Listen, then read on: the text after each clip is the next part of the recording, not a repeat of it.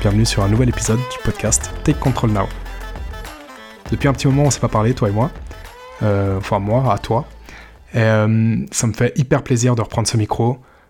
Dès la semaine prochaine, le podcast, il va partir sur un rythme de un épisode par semaine. De temps en temps, ce sera des interviews, de temps en temps, ce sera moi en solo. Je suis en train de faire un build-in public avec euh, une application. Donc, euh, plein de choses à échanger avec toi. Et je te propose, bah, pour commencer, une nouvelle interview avec Thibaut Gem. Thibaut, c'est le responsable du Wagon. Euh, le Wagon, c'est une école de code à Lausanne. Et euh, Thibaut, il a un parcours incroyable. Il a réussi à trouver un équilibre entre vie perso, sport, famille, travail, entrepreneuriat, projet perso et employé. Enfin, il a fait plein de trucs. Et euh, moi, ce qui me passionne le plus dans son parcours, c'est vraiment l'équilibre qu'il a réussi à trouver. Du coup, sans plus attendre, je te propose de découvrir ce parcours et euh, de rencontrer Thibaut. Et je te dis déjà à la semaine prochaine. Ciao, ciao.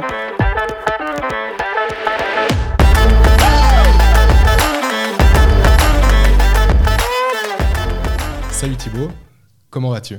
Très bien, et toi? Bien, merci. Euh, je te propose de te présenter en deux minutes. Qui es-tu et que fais-tu?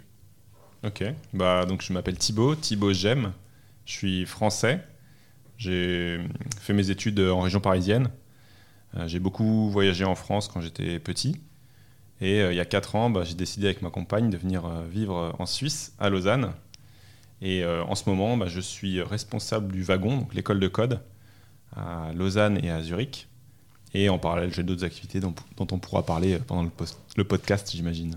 Ok, top. Euh, alors, je te propose qu'on commence par euh, le tout début.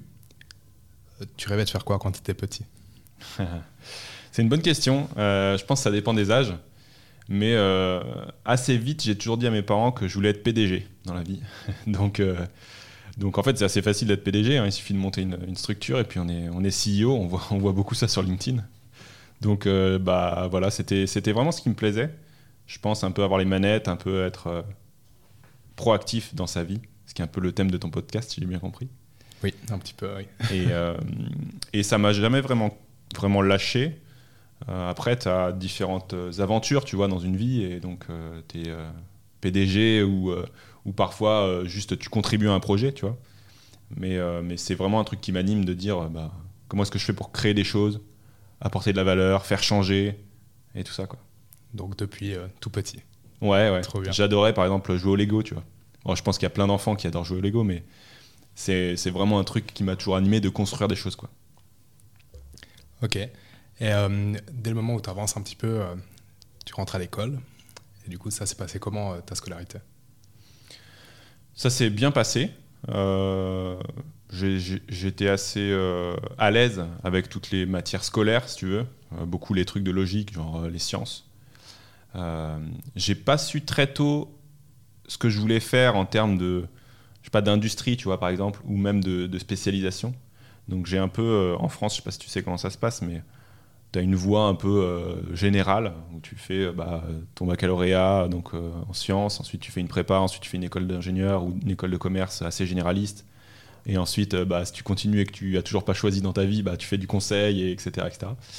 Donc j'ai suivi cette voie-là pendant assez longtemps. Et puis en fait, au milieu de l'école d'Inge, je me suis dit, ok, bon là, tu sais vraiment pas euh, vers quoi tu veux t'orienter. Et puis c'est bientôt la fin, donc va falloir choisir.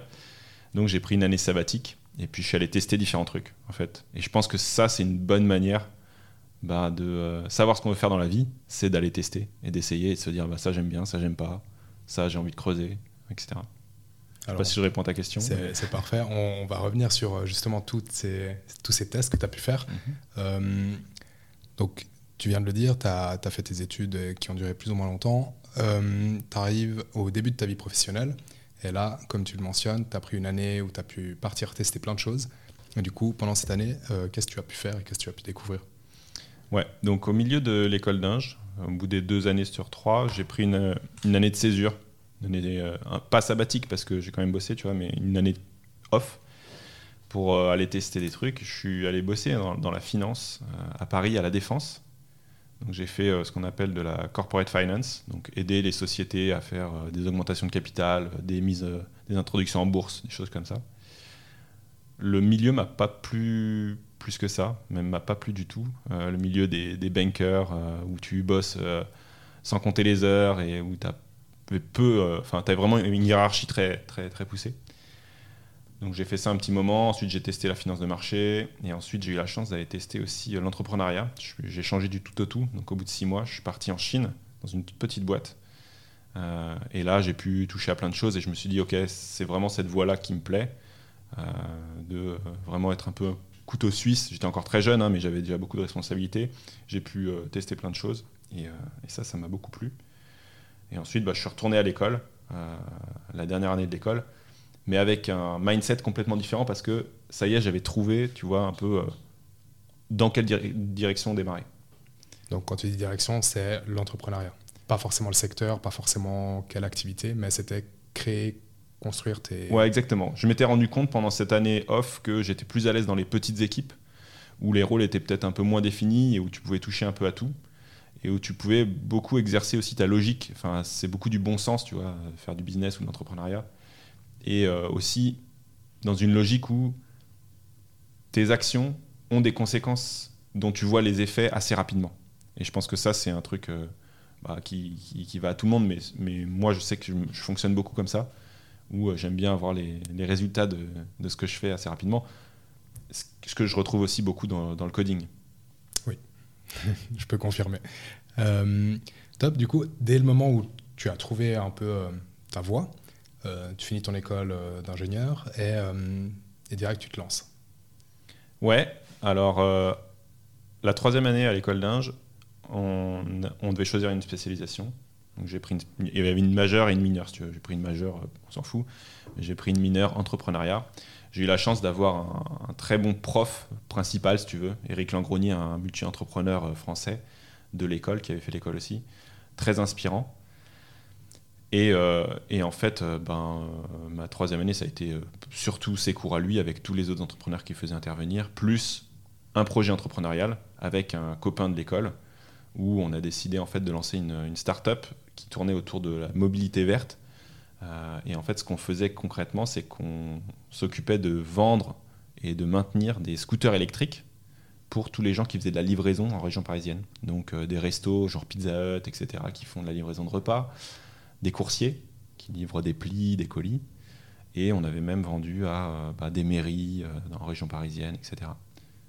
Top. Super première expérience, si je comprends bien. Ouais, alors euh, première expérience d'entrepreneuriat pour moi, pas première expérience de, de, travail, mais première expérience d'entrepreneuriat. On était très jeunes, on avait plein d'idées, on avait plein d'énergie, on a fait pas mal de trucs en un peu plus d'une année.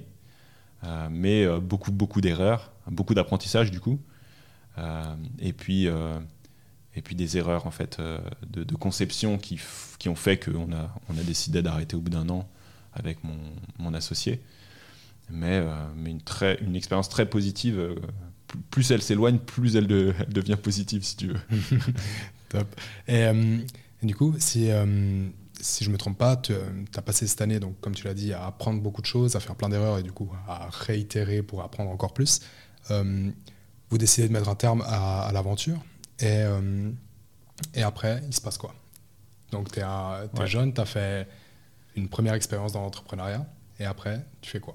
Ouais, donc on, a perdu quand même un petit peu d'argent avec mon, mon, collègue là. Donc moi, je donnais beaucoup de, cours de, de maths, de physique, etc tout est passé dans, dans la startup, mais au final, bon, bah, c'est le jeu aussi. Euh, donc, bah, j'avais plus beaucoup d'argent. Je devais trouver un taf quand même pour, pour manger et puis pour euh, rentrer dans la, dans la vie active, si tu veux. Et je me suis dit, bon, plutôt que d'aller chercher n'importe quel taf, qu'est-ce que tu as envie d'apprendre? Qu'est-ce qui n'a pas vraiment bien marché dans, dans, la startup, tu vois? Et une des raisons pour lesquelles je pense on n'a pas bien marché ou on aurait pu marcher mieux dans cette startup, c'est qu'on était tous les deux ingénieurs et qu'on n'avait pas trop ce sens de la vente. je me suis dit, ok, ben voilà, c'est ça la prochaine compétence clé qu'il faut que tu apprennes, c'est vraiment apprendre à vendre. Alors on avait pas mal vendu quand même dans la startup, euh, avec le recul, je me dis que c'était pas si mal. Euh, mais donc je me suis dit, bah voilà, tu vas chercher un boulot où tu vas apprendre à vendre. Donc j'ai fait euh, des postulations pour plein de trucs. J'ai fait jouer un peu mon réseau aussi de l'école et le réseau de, la filière entrepreneur de, de Centrale. Et j'ai même essayé de chercher des jobs de vendeur, mais vraiment de base, quoi. Enfin, de base. c'est pas, c'est pas. Hautain que de dire ça, mais des, jobs de vendeur, tu vois, en boutique ou dans des corners, dans des trucs genre Manor, etc. j'ai postulé un peu partout, j'ai fait beaucoup, beaucoup, beaucoup, de postulations et au final, je suis allé. j'ai trouvé un job de vendeur dans l'IT dans pour un intégrateur de solutions e-commerce. Donc en fait, tu avais une agence, on appelle une SS2I, qui, euh, qui installait pour des grands clients, genre, je sais pas, on avait Swatch comme client, on avait, euh, pas, c'est comme si tu vas faire le, e-shop de, euh, je sais pas, On Shoes ou des choses comme ça, tu vois. Et donc, la boîte, elle faisait ça, elle mettait en place des sites e-commerce pour des, pour des clients. Et moi, j'étais vendeur, donc j'allais voir tous les prospects et les clients et je leur bah, proposais des solutions, on répondait à des appels d'offres, etc. Donc ça, c'est une aventure qui a duré quelques années? Ouais, alors euh, c'est une aventure qui s'est transformée. J'ai eu la chance que le patron de cette boîte-là euh, était un, entrepreneur aussi, forcément, et assez intelligent, et puis on s'entendait bien. Et euh, il a compris que c'était une étape pour moi en fait d'apprendre la vente, mais que j'étais aussi intéressé par plein d'autres choses, notamment le côté business et le côté entrepreneurial. Et tous ces clients qu'il avait, bah, en fait, ils avaient des, e-shops, on, leur construisait des e-shops, mais après, ils ne savaient pas vendre sur leur e-shop. Ils ne savaient pas faire de marketing digital, ils ne savaient pas faire euh, euh, je sais pas, de test AB, d'emailing, de, de Google AdWords, de tous ces trucs-là. Et donc, il y avait une vraie opportunité à dire bah, maintenant qu'on t'a construit ton e-shop, on va aussi t'aider à faire des ventes sur ce e-shop. Donc, avec ce patron, euh, Christophe Claudel, il s'appelait, il s'appelle toujours, on a décidé de monter une, bah, une, société euh, fille, si tu veux, à, à, la boîte qui construisait les, les, e-shops. Et on est parti dans une aventure entrepreneuriale tous les deux, avec une autre personne euh, en plus. Et donc cette aventure de vente, puis ensuite entrepreneuriat ou intrapreneuriat, si tu veux, euh, elle a duré un peu plus de 4 ans. Ouais. donc ça, c'était entre 2010 et 2013. oui, exactement. Ouais. Euh, et, du coup, là-dessus, je reviens juste euh, pour toi. Est-ce que euh, c'est c'est la même chose ou bien c'est autant épanouissant pour toi de faire de l'entrepreneuriat ou de l'intrapreneuriat? Alors, oui, j'en ai profité pour boire un, coup. c'est une bonne question. En fait, avec le recul, je pense que l'intrapreneuriat, c'est pas vraiment du vrai entrepreneuriat parce que euh, tu as moins de risques, tu as, un filet, et en fait, euh, bah, c'est plus facile de, justement prendre des risques, de faire des actions, etc., et de, et de se lancer dans une direction parce que tu es déjà un peu guidé. Mais je pense que c'est un bon moyen de, franchir le cap, ça c'est sûr. Euh, après, pas, on va peut-être pas rentrer dans les détails, mais j'étais quand même au capital de la boîte. Mais c'est vrai qu'on avait euh, cette société à côté qui nous aidait, qui a payé mon salaire pendant un certain temps, qui nous amenait des clients, etc. Donc c'était plus facile. Euh, et, c'est comme tout, quoi. En fait, quand les choses sont faciles, bah, tu apprends moins que quand les choses sont très difficiles. Et par rapport à ma première aventure entrepreneuriale avec les scooters électriques, là, euh, la marche était moins haute. et donc j'ai peut-être un peu moins appris, mais c'était quand même assez intéressant. Je pose la question parce que souvent, de, si je parle par exemple du podcast, des fois on me dit ah oui, mais du coup la seule façon de, de pouvoir euh, être proactif ou de tester des choses ou de faire des choses, c'est de soit devenir indépendant ou de lancer son propre truc. Alors que je suis assez convaincu que tu peux quand même faire plein de choses quand tu es en interne dans une boîte, dans une structure, ou bien quand dans ton, dans ton statut actuel, tu peux quand même faire bouger beaucoup, beaucoup de choses. Et typiquement, l'entrepreneuriat, c'est euh, une des possibilités, je pense, euh, pour creuser en fait ça et voir si ça te plaît ou pas. Et peut-être que tu peux faire toute une carrière là-dedans et ça va très bien aussi. Ça dépend, je pense, après. De... Ouais, clairement. Mais je suis d'accord avec toi. Et je pense, euh, là, on parle de, vie professionnelle, mais en fait, le fait d'être proactif, de faire bouger les choses, c'est vrai dans toutes les facettes de ta vie. Et, et, tu peux être plus ou moins impliqué dans chacune de ces facettes, ou plus ou moins autonome dans chacune de ces facettes, aussi en fonction bah, de la période de ta vie dans laquelle tu es. Totalement d'accord. Je parle souvent du, côté professionnel, vu que c'est ce qui prend souvent la plus grande partie de temps, en tout cas pendant la plupart de ta vie. Euh, mais c'est vrai qu'à côté, euh, que ce soit dans, tes relations, dans, dans, la gestion de tes avoirs, enfin de, tout, tu as, entièrement raison, où, tu peux être proactif dans, tous ces domaines. Euh, Donc, cette aventure, pour revenir un peu au parcours, cette aventure, elle dure 4 ans. après ces 4 ans, du coup, qu'est-ce qui se passe? Il y a la fermeture, le départ, c'est passé quoi? Ouais, donc 4 ans où j'ai beaucoup appris, je me suis bien épanoui, j'ai épanoui, pardon, j'ai beaucoup travaillé, euh, où on est passé par plein de phases. Et en fait, je pense que j'en avais un petit peu marre. J'étais un peu, on parle de burn-out, etc. Bon, c'était pas un burn-out, mais j'étais un peu fatigué, si tu veux, de euh, ce cycle que tu as beaucoup quand tu fais du B2B et que tu as une petite structure qui est euh, aller chercher tes clients, faire la prestation, retourner chercher des clients, refaire la prestation, etc. etc. Et tu vois plus trop la fin, on en a parlé un peu la dernière fois, mais tu as l'impression d'être un peu le rat qui court dans sa roue. Et, euh, euh, et, tu te dis, mince, mais où est-ce qu'on va? Donc on a essayé des trucs avec mes associés, de changer des trucs, de transformer, etc. Mais finalement, c'était pas, pas la bonne solution pour moi, et donc j'ai pris la décision d'arrêter. Euh, donc j'ai revendu mes parts à mes associés, et la boîte existe toujours. Euh, toujours à peu près la même taille et une, bonne petite euh, société de conseil, si tu veux, spécialisée en stratégie digitale. Et euh, j'ai arrêté et je me suis dit, OK, c'est peut-être le moment de faire un peu une respiration. Tu as beaucoup bossé pendant 4 ans. Entre mon aventure entrepreneuriale et le début de mon job, j'ai pas eu quasiment de, stop. Donc ça faisait quasiment 5 ans que je bossais un peu non-stop, sans trop prendre de vacances. Enfin, tu sais ce que c'est si tu es freelancer ou quand tu es entrepreneur, souvent tu tu prends pas beaucoup de vacances. Euh, et, donc j'ai fait un petit, un petit break. Je suis parti en vacances. Je suis allé avec mon frère en Indonésie et puis j'ai continué, j'ai voyagé, etc.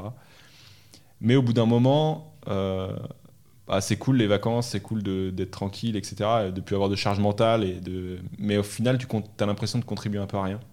Donc je me suis remis à une activité un peu légère. J'ai fait du, consulting en indépendant, toujours sur les mêmes concepts et les mêmes choses, que les mêmes compétences que que je maîtrisais. Et j'ai essayé de trouver des, missions sympas qui me faisaient voyager ou qui me faisaient rencontrer des trucs que j'avais jamais vus. Et donc j'ai bossé à plein d'endroits. J'ai bossé aux États-Unis, j'ai bossé à l'île Maurice, j'ai bossé en Inde, j'ai bossé à plein d'endroits différents. Très enrichissant. Et ça m'a tellement plu que j'ai fait ça pendant euh, ouais, 3-4 ans encore.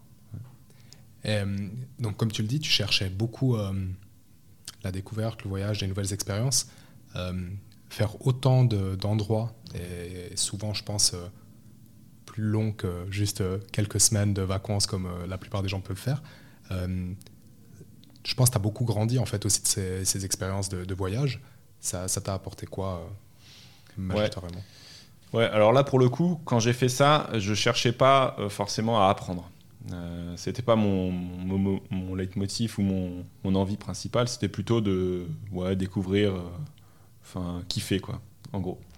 Et, euh, et donc je j'allais pas à l'endroit où j'allais le plus apprendre, j'allais plutôt à l'endroit où je me disais euh, bon là ça va être cool, euh, je vais rencontrer des gens sympas, c'est un endroit que je connais pas, je vais pouvoir découvrir cette partie-là, voyager, enfin voilà. Et, et, au final, ça m'a appris pas mal de choses. Déjà, ça apprend à être très adaptable. Parce que bah, quand tu dois te déplacer tous les trois mois, par exemple, être dans un nouveau, nouvel endroit, trouver où tu veux, les cercles pour euh, faire des contacts sociaux, euh, comment tu vas bosser, où est-ce que tu vas habiter, euh, qu'est-ce que tu vas faire comme sport, qu'est-ce que tu vas découvrir, tous les week-ends aller se motiver pour faire un truc nouveau, etc. Ça t'apporte ça, d'être très adaptable. mais après aussi, d'une certaine manière, ben, tu es un peu déraciné. Alors, c'est pas, pas très grave quand tu es jeune et que tu, te fais vite des copains et tu t'aimes bien faire la fête ou tu aimes bien le sport, etc. Mais au bout d'un moment, tu te dis quand même, ben, ok, je m'amuse, mais je construis pas grand-chose.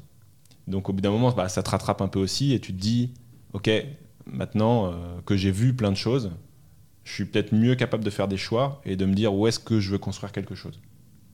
Ok, trop bien. Donc ça, ça nous amène donc à fin de 2017, fin 2018 à peu près, si je me trompe pas dans les dates. Mhm. J'ai essayé de prendre des notes. Euh, et à ce moment-là, donc donc c'est ce besoin un peu de retrouver quelque chose. Euh, et, du coup, il se passe quoi pour que tu changes en fait euh, et que tu trouves quelque chose où tu es plus aligné? Ouais.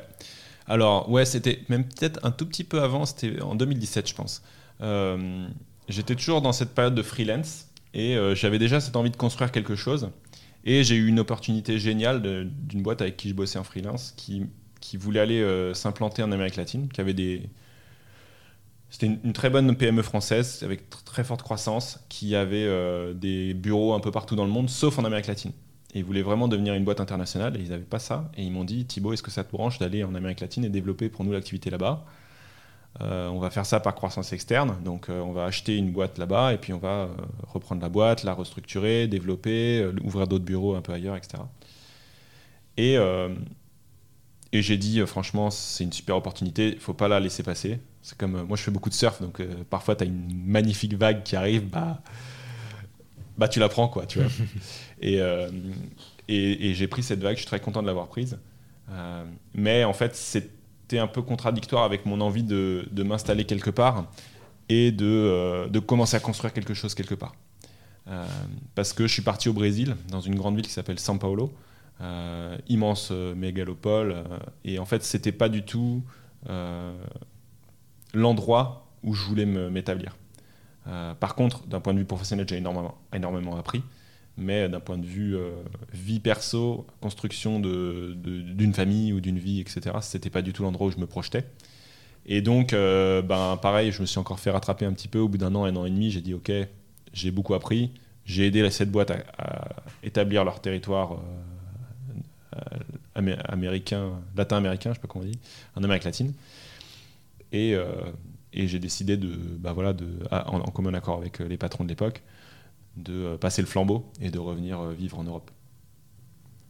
Donc là, tu reviens en France? Ouais, je reviens à Paris. Je bosse toujours pour cette boîte-là, en freelancing, sur des missions un peu plus. un peu moins stratégiques, on va dire.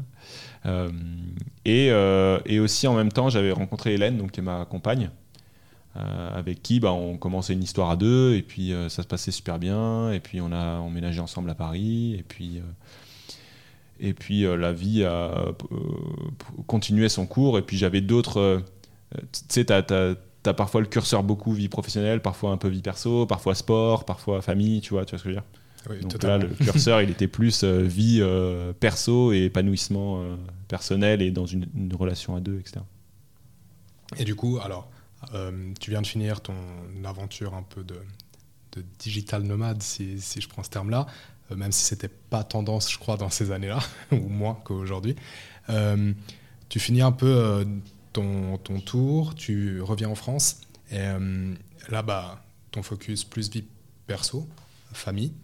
Et par contre, à côté, te connaissant un petit peu, bah, à partir de quel moment tu, tu te dis, ah, il faut quand même que je refasse quelque chose Et puis, qu'est-ce que tu entames pour relancer la machine Ouais, bonne question. Alors déjà, merci de remettre un peu euh, de l'ordre euh, dans ce que je dis parce que je sais que je pars un peu dans tous les sens et, c'est très bien de, restructurer.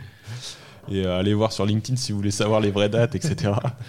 Mais ouais, donc je reviens à Paris et c'est le début de mon histoire avec Hélène, qui est ma femme et avec qui on a aujourd'hui presque deux enfants. Le, prochain est peut-être. J'ai eu le téléphone à côté parce qu'il est, est en route bientôt. Euh, et euh, moi, j'ai déjà dans la tête de euh, pas forcément rester à Paris parce que bah, c'est un peu la même chose que São Paulo dans, un, dans une moindre mesure, mais c'est une grosse ville qui bouillonne et avec beaucoup de stress et peu d'accès à la nature, une qualité de vie un peu moyenne selon moi. et donc j'ai déjà dans la tête de me dire, ok, je veux aller ailleurs. Au début, l'idée c'est d'aller en province, donc rester en France, mais dans une ville un peu moins grosse, avec une meilleure qualité de vie. Euh, et, donc là, dans ma tête, l'idée, c'est de dire, OK, quelles sont les compétences qu'il faudrait que j'acquière pour vraiment être adaptable et pouvoir euh, trouver euh, n'importe où si je veux aller vivre à Lille, à, Lyon, à Bordeaux, à Rennes, à Nantes, tu vois. Qu'est-ce que je pourrais augmenter dans mon profil, entre guillemets. Et aussi, derrière la tête, j'ai toujours cette idée de quand j'étais, quand j'avais ma, société de conseil là, en stratégie digitale, où j'étais assez bon sur la partie marketing, assez bon sur la partie vente, mais sur la partie technique, j'étais vraiment pas au niveau. Et euh, j'avais l'impression d'avoir juste un vernis, mais de pas pouvoir mettre les mains dans le cambouis, faire du code, comprendre ce que disent les développeurs pendant les réunions techniques, euh, etc. Et donc toujours ça, ça m'avait toujours un peu frustré, d'autant plus en, ayant fait des écoles une école d'ingénieur. Donc me dire, bah, ok, ça, ça serait vraiment une compétence cool. En plus, c'était et c'est toujours, je pense, très en vogue de dire, ok, bah, les, les personnes tech, il y avait toute l'histoire de la Silicon Valley, des entrepreneurs à succès. on voit tous les Elon Musk, Bill Gates, Jeff Bezos, etc. C'est que des nerds qui ont fait les trucs dans leur garage avec leurs mains à coder, à machin. Et donc, c'est en vogue. Et puis, et puis, je sens que ça va vraiment me servir, tu vois. Et donc, je me dis, bon, bah, pour préparer la suite, l'idée, ce serait d'apprendre ça comme, compétence. Et j'ai la chance de tomber sur, euh, sur le wagon qui a été monté par euh, euh, trois personnes, dont un gars qui était à l'école avec moi, Boris, qui était dans ma promo à, l'école d'ingé. Et, je vois passer de temps en temps des posts sur LinkedIn, je suis un peu leur, aventure entrepreneuriale et, et, je vois que c'est une école qui a l'air de vraiment bien fonctionner avec un, un système d'apprentissage un peu nouveau, euh, basé beaucoup sur l'activité, le fait d'être actif et, pas passif, mhm. euh, et aussi dans un temps assez court, ce qui me va très bien. Donc euh, de fil en aiguille, bah, je me laisse convaincre et puis je prends un été pour faire un coding bootcamp, comme on appelle, et aller, aller apprendre à coder pendant, pendant deux mois d'été. Et, et, voilà, et j'en sors, j'en sors transformé. Vraiment, j'ai vraiment adoré ces moments-là. Et je me suis dit, ok, t'as vraiment aimé ça, ça vaut le coup de pousser plus loin. J'étais assez libre encore, j'avais encore ma boîte de freelance qui avait des liquidités, je pouvais me verser un salaire en même temps que je faisais autre chose. Donc j'ai décidé de continuer à apprendre dans le, domaine du coding et je suis allé chercher un job de, de développeur web. Et j'ai eu la chance de trouver assez rapidement, grâce à l'aide justement des, gens du wagon aussi. Et j'ai bossé pendant un an comme développeur web euh, en France euh, pour bah, continuer à apprendre, euh, évoluer dans ce milieu-là, voir en vrai qu'est-ce que c'était et en vrai de bosser dans une équipe, tech qu'est-ce que ça fait et, euh, c'était des moments vraiment vraiment top.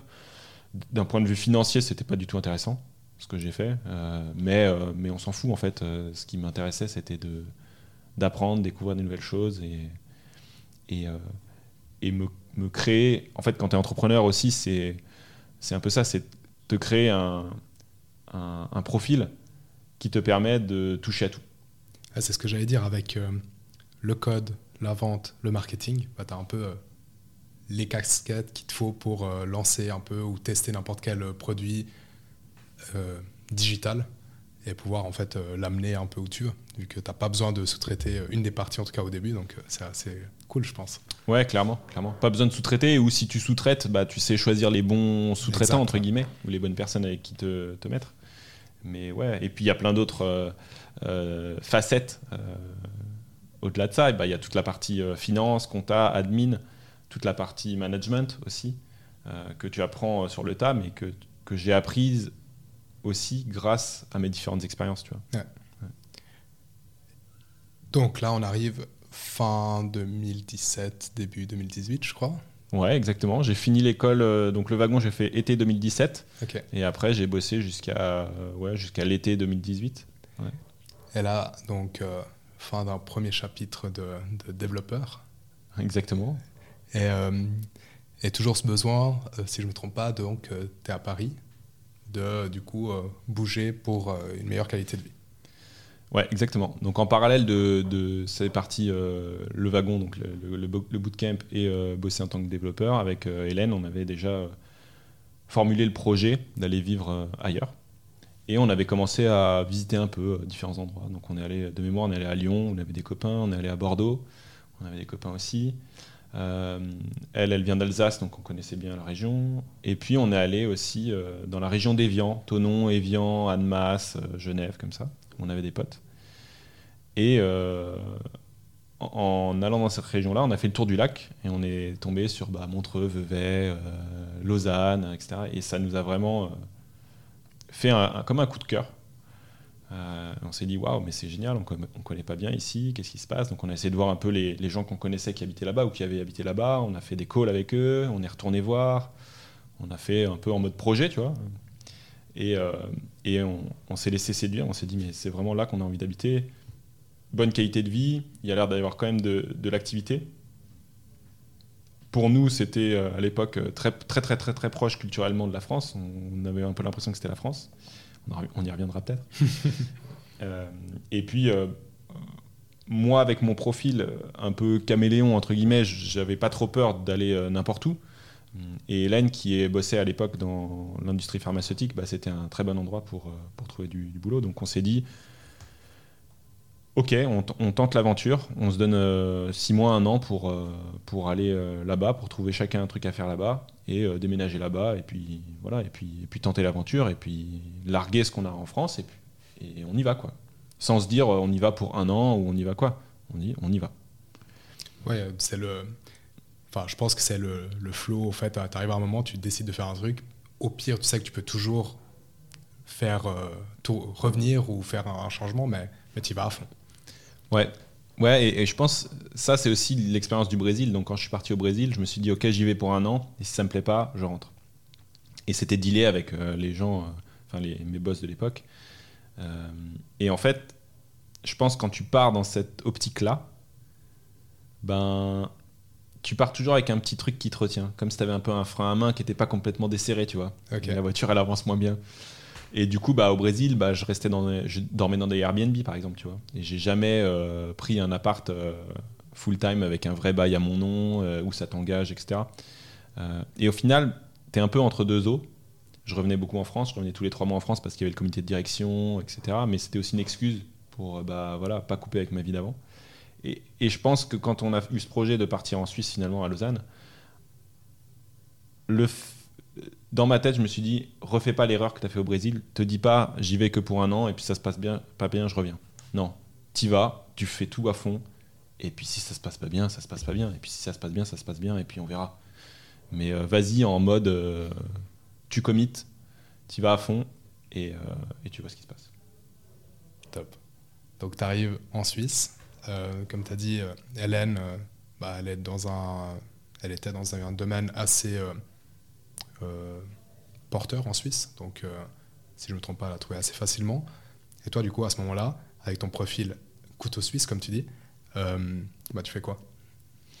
Ouais, donc en effet, Hélène, elle a trouvé assez rapidement. je crois qu'on s'est décidé vers février-mars à se dire on part en Suisse et on y va pour septembre. 1er septembre, on est en Suisse. Et Hélène, je crois qu'en avril, elle avait trouvé son truc. Un, un, poste dans l'industrie pharmaceutique à la Tour de Paix, dans une grande boîte que vous reconnaîtrez sûrement qui fabrique aussi des chocolats. Euh, et, en fait, elle a trouvé facilement avec un bon contrat où il nous aidait pour le déménagement. Donc ça, ça nous a quand même vachement aidé. Et moi, je me suis dit, OK, qu'est-ce que tu as envie de faire? Est-ce que tu vas chercher du boulot? Est-ce que tu vas relancer une, aventure entrepreneuriale? Est-ce que, qu'est-ce, que, qu'est-ce que tu vas faire? Et j'avais deux pistes à l'époque. Donc j'avais, euh, première piste, euh, ouvrir un wagon en Suisse. Parce que bah, l'école n'était pas encore implantée en Suisse. Et, et, je me demandais pourquoi. Et donc je suis allé voir les, fondateurs du wagon. Et je leur ai demandé et ils m'ont dit bah, on a eu des projets, mais ça s'est jamais concrétisé. Alors euh, si tu veux le faire, bah, renseigne-toi, euh, montre-nous qu'il y a le potentiel, euh, montre-nous comment tu ferais, et puis, et puis on se revoit dans un mois, un mois et demi, et tu nous présentes tout ça. Donc cette piste-là, et une autre piste avec un, aussi un entrepreneur pote à moi avec qui je joue au foot à Paris, qui faisait du placement de consultants haut de gamme dans des, dans des boîtes. Donc des anciens euh, consultants de Bain, BCG, McKinsey, euh, qui, euh, qui voulaient se mettre en freelance après, tu vois, et sortir de ces gros cabinets où tu as beaucoup quand même de stress et d'horaires de, travail, et puis faire des missions plutôt ponctuelles pour quand même des, des, gros acteurs et des grosses sociétés. Donc très bonne boîte en France qui marche très bien, super, super gars, Arnaud Souriceau. Euh, très bon gars. J'avais fait quelques missions, de freelance avec lui, donc je savais comment, comment ça fonctionnait. Et euh, je m'étais renseigné pour voir bah, pourquoi pas monter ça en Suisse euh, et, puis, et puis faire un peu le même business model avec lui, hein, sous, sa, sous sa houlette, en Suisse. Et au final, j'ai choisi le wagon parce que bah, c'est ce, qui me, ce qui me parlait le plus. d'un point de vue, je sais pas, gut feeling, tu vois. Parce que j'avais vu l'impact que, l'école et que la formation avaient eu sur moi. Et j'avais envie de redonner et j'avais envie d'étendre ça à d'autres personnes. Euh, et c'est vraiment un choix du cœur, si tu veux. Et donc, bah, bah, j'ai jamais cherché de boulot en fait en Suisse. J'ai, euh, je me suis dit, ok, bah, Hélène elle a son boulot, donc déjà ça nous apportera une bonne stabilité. Tu vois, j'ai cette chance-là. J'avais aussi la chance d'avoir un peu d'argent de côté parce que bah, quand tu fais du, du consulting en freelance, tu es quand même assez bien payé.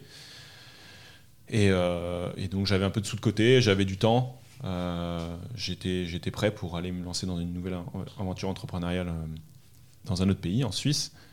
Et aussi, le, le, modèle du wagon, c'est un modèle en franchise. Donc ça fait un peu comme l'intrapreneuriat, si tu veux. tu as quand même des, des garde-fous et tu sais que tu vas aller exploiter un modèle qui marche déjà dans plein d'autres pays du monde. Donc si tu fais les choses bien et que tu travailles correctement et que tu sais un peu te gérer, normalement ça devrait marcher. Ok, top. Et là, du coup, ça va nous amener où on est aujourd'hui. Donc aujourd'hui, tu euh, leads le wagon suisse, qui était composé de Lausanne et maintenant tout récemment de Zurich. Mhm. Et du coup, c'est quoi tes nouvelles activités? Enfin, nouvelles, ça fait 4 ans, mais. Ouais, donc ouais, ça fait 4 ans. On est arrivé septembre 2018. Moi, j'ai bossé pendant 3 mois euh, à faire du, du, bizdev pour essayer de lancer la première, euh, la première promotion à Lausanne. On a lancé en janvier 2019, donc. Euh, je sais pas, on a dû faire une vingtaine de promotions maintenant. Lausanne, ça fonctionne bien. On a la chance d'avoir eu des étudiants géniaux et euh, transformer pas mal de vies et voir l'impact justement qu'on a sur nos étudiants. Qui est, vraiment cool. On a une bonne communauté à Lausanne, euh, c'est assez chouette. On a des événements, on a des gens qui bossent un peu partout dans la tech localement, ça c'est, ça c'est top. On a lancé en effet euh, en avril la première promotion à Zurich en physique. ça se passe bien aussi. On a eu la chance aussi de recruter quelqu'un de très bien, Alicia, à Zurich, qui est la city manager là-bas, qui est très autonome et qui développe le truc à fond et qui est, euh, qui est aussi commit à 100%. Donc ça c'est chouette. Et nouvelles activités, pas, pas vraiment nouvelles activités, mais, mais c'est sûr que... Alors il y a peut-être un truc dont dont il faut qu'on parle, c'est qu'au début le wagon c'était un, un, modèle en franchise et que fin d'année dernière ils ont décidé de racheter les, les différentes franchises. Donc nous on est passé d'un statut de franchisé un statut bah, de intégré à la core team du wagon, ce qui est, ce qui est très chouette pour développer plein de nouveaux projets. Euh, et ça change un petit peu le mode opérationnel, c'est-à-dire que bah, voilà, tu as un peu plus de reporting, tu as un boss, tu as euh, euh, des, des directions stratégiques dans lesquelles bah, le groupe veut aller, il faut implémenter ça. Mais, mais je suis toujours aligné avec la vision, avec le fait de transformer la vie des gens, et, je suis toujours à fond dans l'aventure.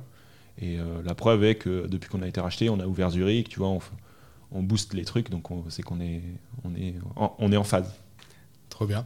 Euh, est-ce que du coup, ça, ça vient aussi euh, compléter ce que tu disais avant, que tu as certaines phases où, tu es à fond, comité dans un truc, typiquement euh, l'entrepreneuriat ou bien le développement d'un projet, puis un peu moins, et puis du coup tu repousses un peu sur ta qualité de vie perso, famille, développement perso, et, que ça switch comme ça Ouais, ouais, ouais. Euh, alors, euh, en effet, tu as des moments de ta vie bah, où tu es à fond dans une aventure entrepreneuriale. C'était le cas euh, au wagon. je pense la première année et demie, il y avait quasiment rien à côté. Enfin, il y avait un peu de vie perso avec Hélène, un peu de s'installer à Lausanne, etc. Mais en fait, tout ce que je faisais quasiment était pour le wagon. tous les potes que je me faisais, c'était autour du wagon. On faisait des events, j'allais à des rencontrer des gens. Enfin, je faisais plein plein de choses, tous les élèves, etc. Et après, bah, au bout d'un moment, tu as besoin de temps de respiration. Donc, euh, bah, peut-être plus de sport, tu vois. Ici, on a la chance d'avoir euh, les montagnes, le lac euh, à portée de main. En 5 minutes, tu es en vélo, tu es dans les vignes, ou tu es en train de faire une marche quelque part, ou aller te baigner au lac. Et, et ouais, c'est bien de faire, je pense, ces temps de respiration. Chacun fonctionne différemment, mais je sais que moi, j'ai besoin de cet équilibre-là. Et et c'est quelque chose dont je fais, euh, dont je fais, auquel je fais attention. Euh, je, fonctionne beaucoup avec des, des plannings ou de la visualisation, si tu veux. Donc tous les ans, je fais un. Et Hélène s'est toujours beaucoup foutu de ma gueule à propos de ça, mais tous les ans, je me fais un, un, mood board ou un, visualization board de comment je me vois, tu vois, à la fin de l'année. Euh, avec différentes sphères, bah, la sphère pro, la sphère perso, la sphère amis, famille, sport, bien-être, etc. Et euh, je fais gaffe à bien avoir une vie un peu équilibrée et, bien me développer dans plein de domaines différents. Et ça, ça m'aide beaucoup à, me, projeter et à, faire des choix aussi au quotidien. Euh, et, à, faire attention de garder cet équilibre. Parce que je sais que si j'ai une tendance à pouvoir être un peu monomaniaque et à me lancer à fond dans un truc et à oublier tout le reste. Et si je fais ça, ça marche bien au début, mais après. Euh, tu fatigues. Ouais, vite. Et puis je, je, switch très vite, très impulsif. Donc, euh, donc il faut que je prenne les devants pour, pour me calmer un petit peu. Et ça, tu, tu penses que c'est grâce à toutes les expériences que tu as vécues et justement à tous ces moments de up and down que tu as pu avoir euh, selon tes, tes, phases, de petit à petit te dire, il faut que j'arrive à trouver un équilibre qui, du coup, je peux durer sur la, sur la longueur et euh, rester toujours en phase avec ma vie pro, ma vie perso, euh, le sport, la famille, etc. Ouais, je, je sais pas à quoi c'est dû. je pense que j'ai toujours aimé euh, apprendre des nouvelles choses. J'ai toujours aimé faire, être vraiment dans l'action. Euh, et, je pense que c'est deux choses qui te poussent bah, à découvrir plein de trucs et à faire des, ajustements. Tu fais des actions, ça marche ou ça marche pas, tu t'ajustes, etc. Et au fur et à mesure de ma vie, comme ça, j'ai toujours cherché des moyens de, structurer un peu les choses, de, de, de planifier, d'essayer et d'ajuster justement.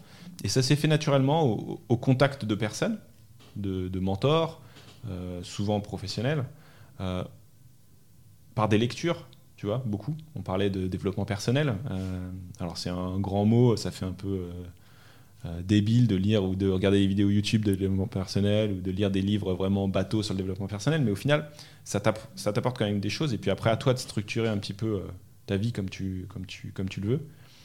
Mais oui, je pense que, je, pense que en effet, euh, si aujourd'hui euh, j'ai structuré ma vie comme ça, euh, bah, c'est grâce à mes expériences passées.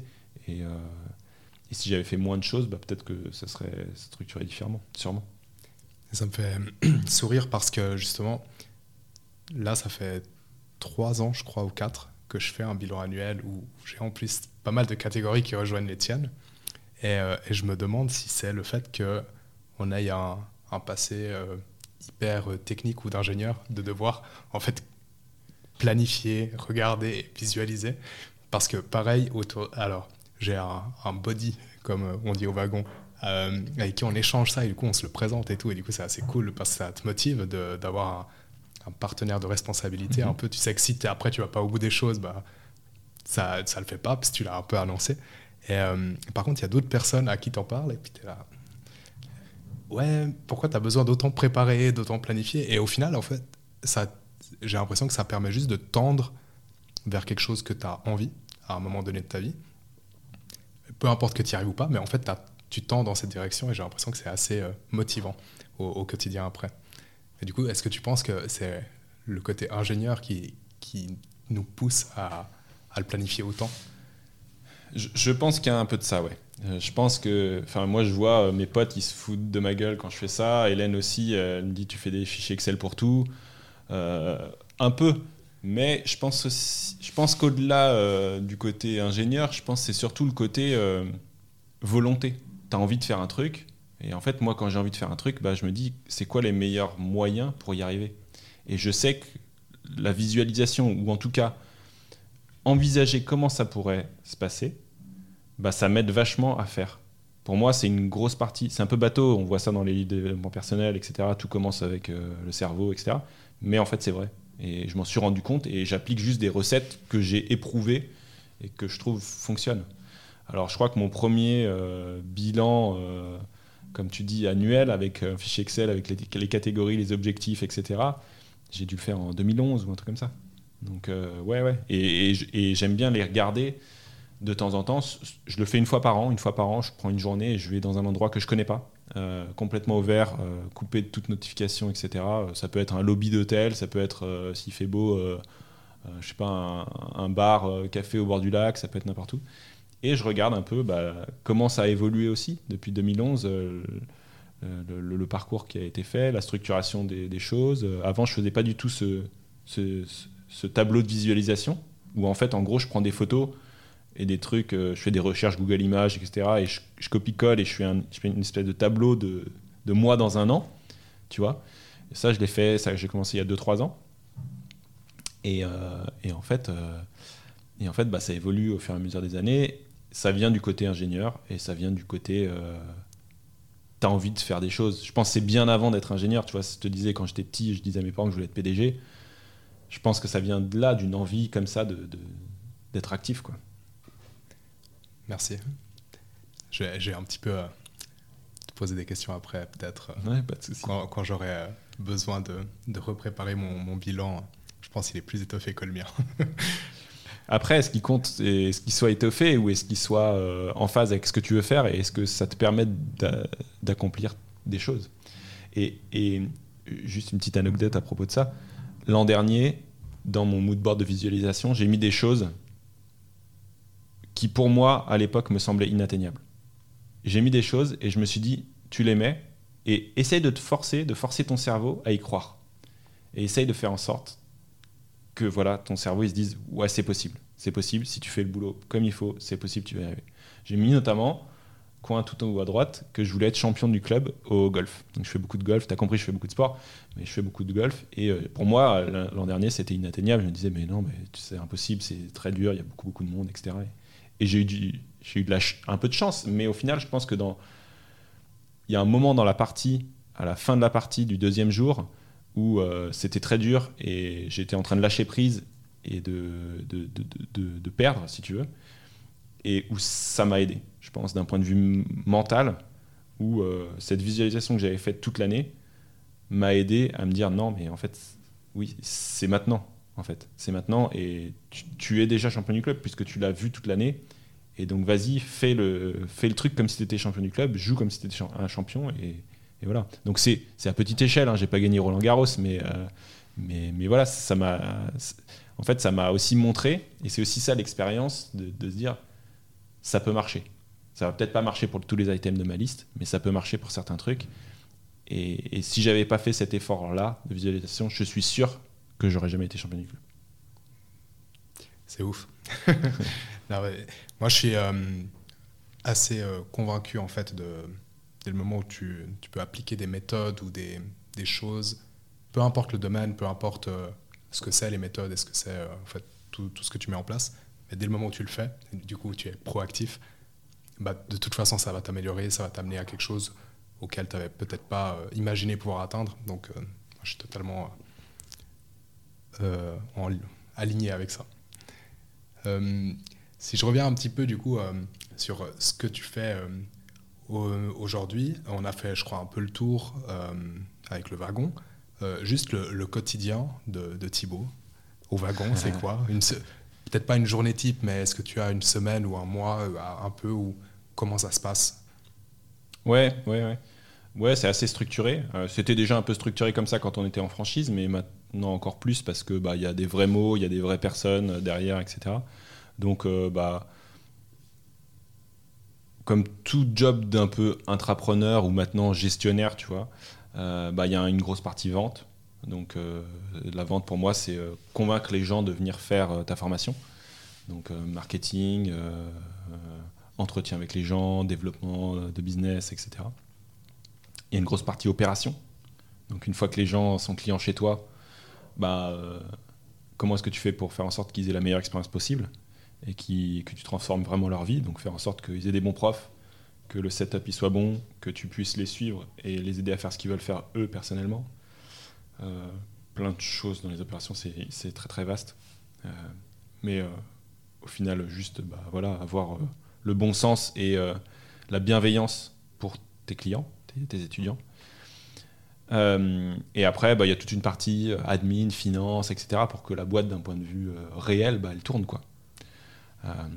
et voilà, et après, tu as toujours un, un peu de management, même si nous on a des petites équipes entre guillemets, on a des profs qui sont freelance et indépendants, donc c'est assez facile, il y a très peu de, management de ce côté-là.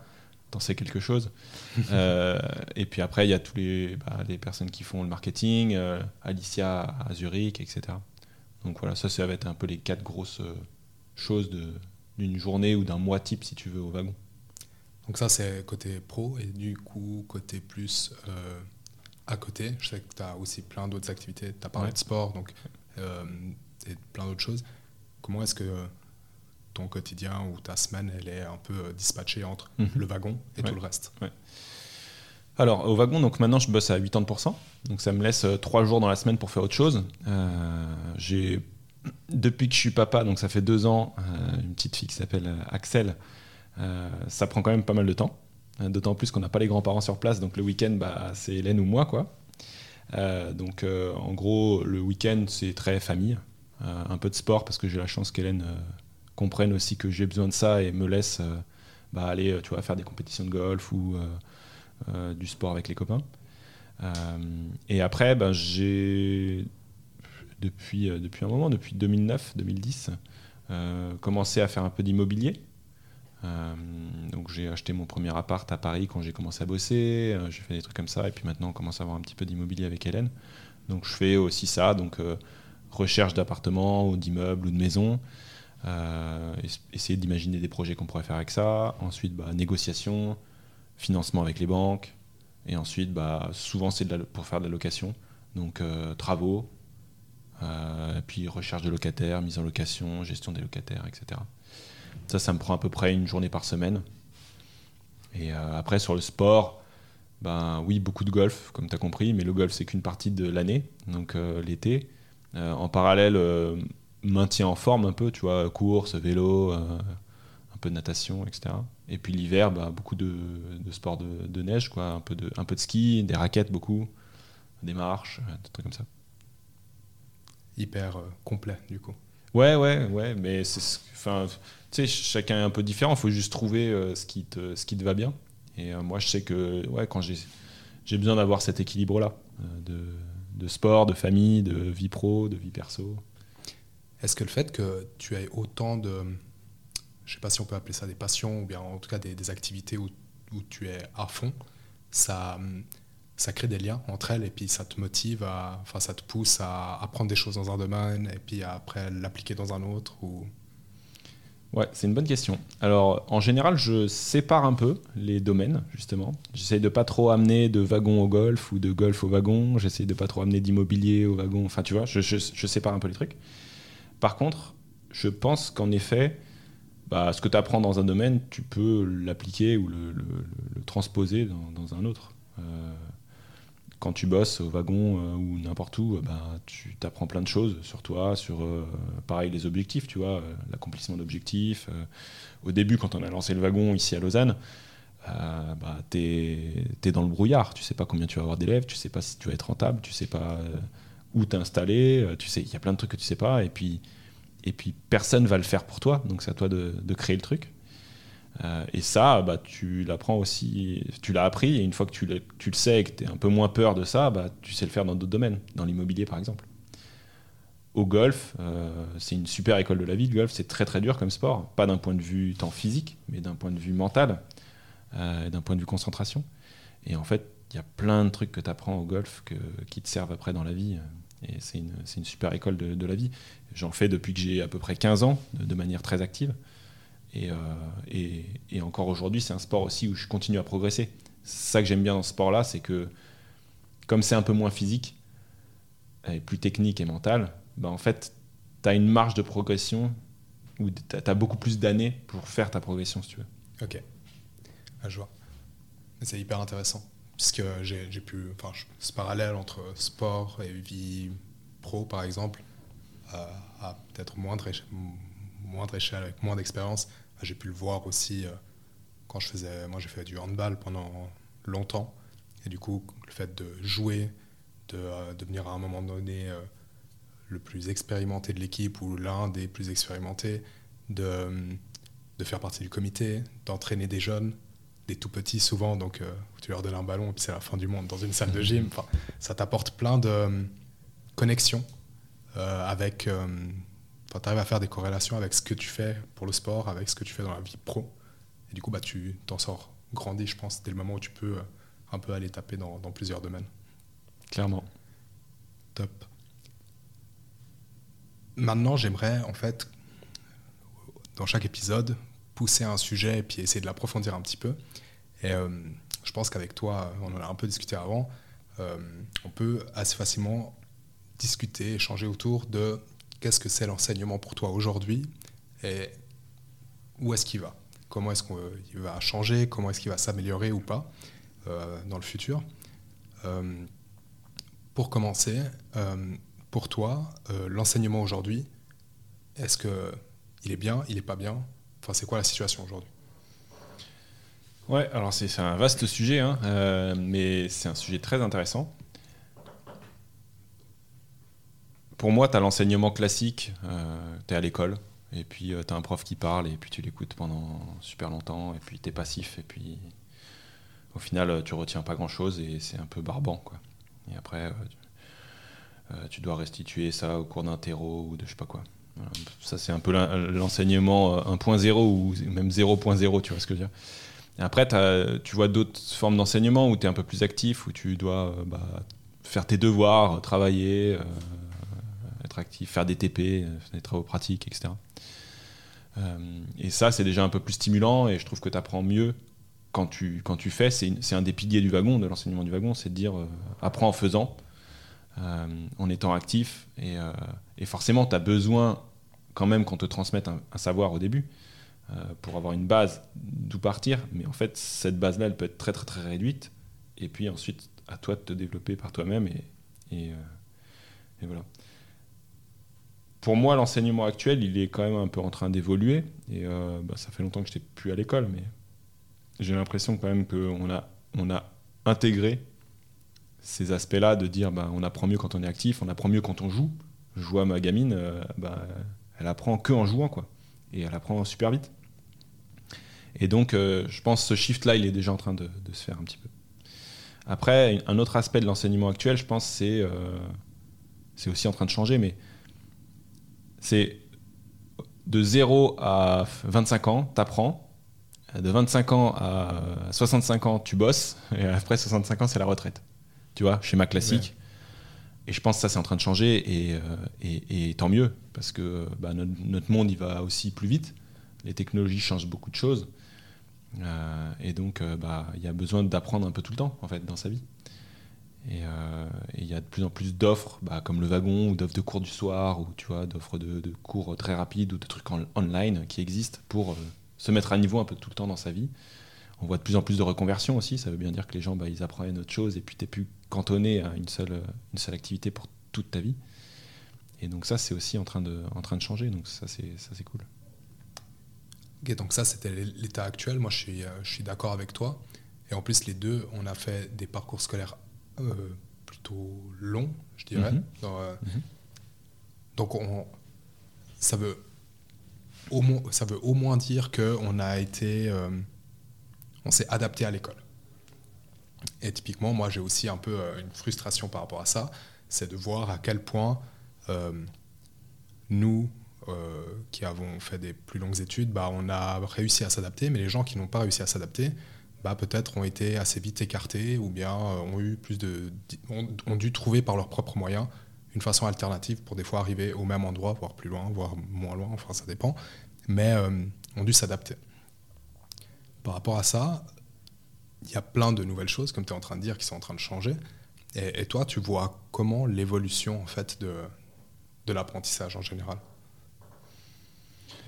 Ouais, euh, c'est une bonne question aussi. Moi, je pense que tout part de, l'étudiant, de la personne qui veut apprendre ou qui veut pas apprendre. Tu vois ce que je veux dire euh, Tu donnes pas à boire à un âne qui a pas soif, comme on dit. Alors, je dis pas que les gens qui apprennent sont des ânes, mais, mais, euh, mais, mais en gros, c'est ça c'est dire il faut que la personne que tu as en face de toi, si tu veux lui enseigner, elle, veuille apprendre. Et au-delà de ça, il faut que la personne que la personne soit proactive dans son apprentissage, je pense. Aller chercher ne serait-ce qu'une formation, aller euh, se dire c'est ça qu'il faut que, j'ai envie de faire, euh, décider d'une destination, tu vois, et ensuite se donner les moyens pour, pour y arriver. Euh, et je pense que les gens sont de plus en plus conscients de ça, et sont de plus en plus conscients du fait que bah, c'est pas un état fixe où tu dis je me suis formé à ça et je suis ça et je serai ça pendant toute ma vie. C'est plutôt un état en perpétuelle évolution. Tu as parlé d'adaptation, je pense que c'est un, grand point fort de, l'être humain et une grande euh, nécessité aussi. Euh, on ne sait pas, euh, enfin tu vois, on a vu dans les derniers, dernières années tout ce qui s'est passé. il faut s'adapter en fait, et on a réussi à s'adapter, et, l'être humain il est super fort pour ça. Et donc c'est aux gens de, s'adapter. Après, il y a des gens qui ont compris le shift de l'éducation qui est en train de se passer, de se dire bah, justement, voilà, il faut se former au, fur et à mesure de sa vie sur plein de domaines différents. Et donc, il y a de plus en plus d'offres parallèles à euh, des études classiques de bachelor, master qui, qui, fleurissent sur Internet, euh, en local, etc. je vois beaucoup de choses qui se créent aussi, de, de, cours ou de, leçons très courts, de, diplômes très très courts. Je pense quand même que pour aller dans le fond des choses et, vraiment atteindre un niveau, un certain niveau, il faut quand même, il y a, certains domaines où, il n'y a pas de raccourci en fait. Il faut quand même se mettre dedans et faire un certain nombre d'heures et vraiment euh, commit à fond et pas juste euh, balayer la, surface. Euh, je le vois avec certains cours. nous, on a un, bootcamp qui dure deux mois qui permet d'apprendre à coder. C'est incompressible pour moi. Si tu n'as jamais fait de code avant, apprendre vraiment à coder et comprendre et devenir autonome, atteindre un niveau 1 en coding, c'est incompressible de faire au moins ces deux mois de formation là. Après, tu le fais comme tu veux. Tu peux le faire en autodidacte, etc. Mais mais, euh, mais tu as vraiment un, un coup d'entrée à certains domaines où il faut, il faut se lancer dedans. Euh, je, réponds peut-être pas forcément euh, bien à ta question, mais après on voit aussi d'autres. donc sur la question du futur de l'éducation, on voit plein de, de, modèles qui apparaissent. Tu vois, là dans les locaux, il y a aussi l'école 42, où c'est une école sans prof et gratuite, et tu avances par toi-même en autodidacte, etc je, pense que c'est aussi un modèle qui peut marcher. Il y, a, plein de choses qui peuvent fonctionner. Pour moi, l'apprentissage, c'est. Euh, il faut tirer son apprentissage quelque, quelque part. Ça peut être des erreurs que tu as faites, des exos que tu fais toi, d'un mentor. Voilà, il y a plein de manières d'apprendre.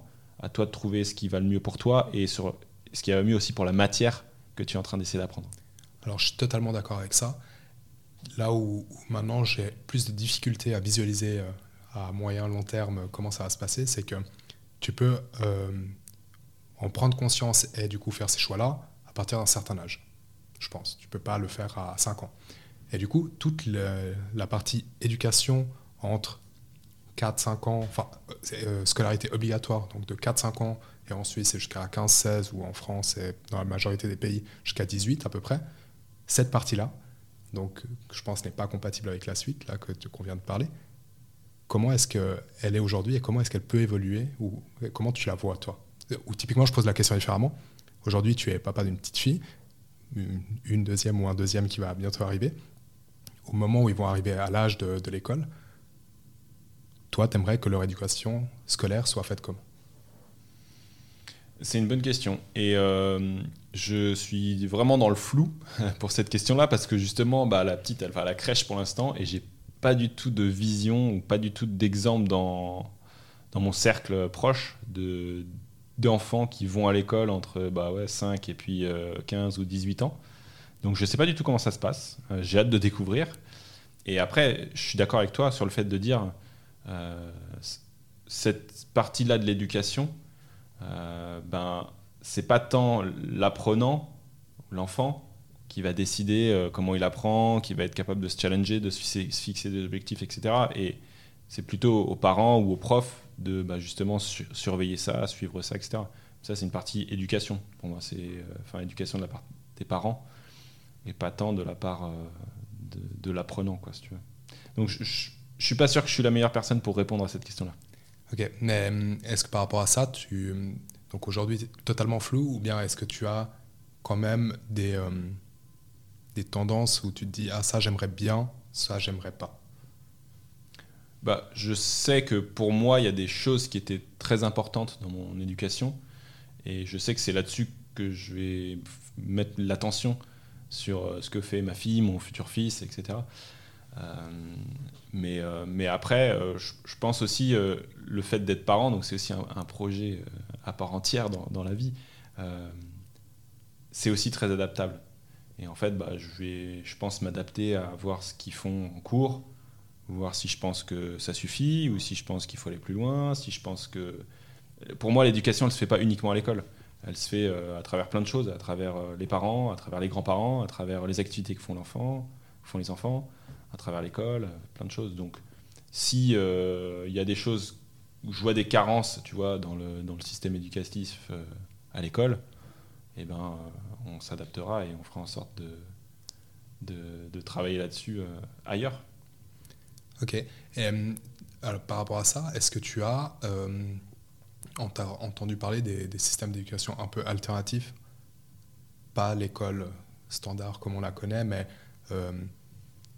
je sais plus le nom de ces écoles, mais c'est des écoles où en gros l'enfant peut faire ce qu'il veut. Montessori. Exactement, c'est le nom que je cherchais, Montessori, ou bien je pense qu'il y en a plein d'autres. Vu que je suis pas encore dans cette phase-là de ma vie, j'ai pas beaucoup regardé, mais l'éducation m'intéresse beaucoup et du coup je me pose plein de questions sur comment le rendre mieux. Parce que si, moi j'ai un avis assez tranché là-dessus où je me dis jusqu'à 15 ans, enfin jusqu'à ce que tu aies l'âge de prendre la décision de qu'est-ce qui te motive, de te mettre des objectifs, d'avancer, de chercher là où tu veux et du coup de prendre le savoir. Bah, jusqu'à cet âge-là, aujourd'hui, j'ai l'impression que l'école, alors que moi j'ai fait l'école et puis j'étais assez bien adapté à l'école parce que j'ai jamais eu trop de difficultés, bah, j'ai l'impression que la seule chose que ça t'apporte, vraiment, comme gros plus, c'est la sociabilisation de l'enfant. En gros, tu apprends à vivre en communauté. Tout le reste, j'ai le sentiment que tu pourrais l'apprendre de façon différente, tu n'es pas obligé d'aller dans une salle de cours. Donc c'est un avis un peu très tranché. Je ne sais pas du tout si un jour, si j'ai des enfants, bah, si j'aimerais les pousser à, ça ou pas, mais j'ai le sentiment que c'est uniquement ça que ça a comme euh, grosse plus-value aujourd'hui. Et cette grosse plus-value, en fait, tu pourrais la retrouver dans le sport. Parce que moi, j'ai fait du sport d'équipe tout le temps.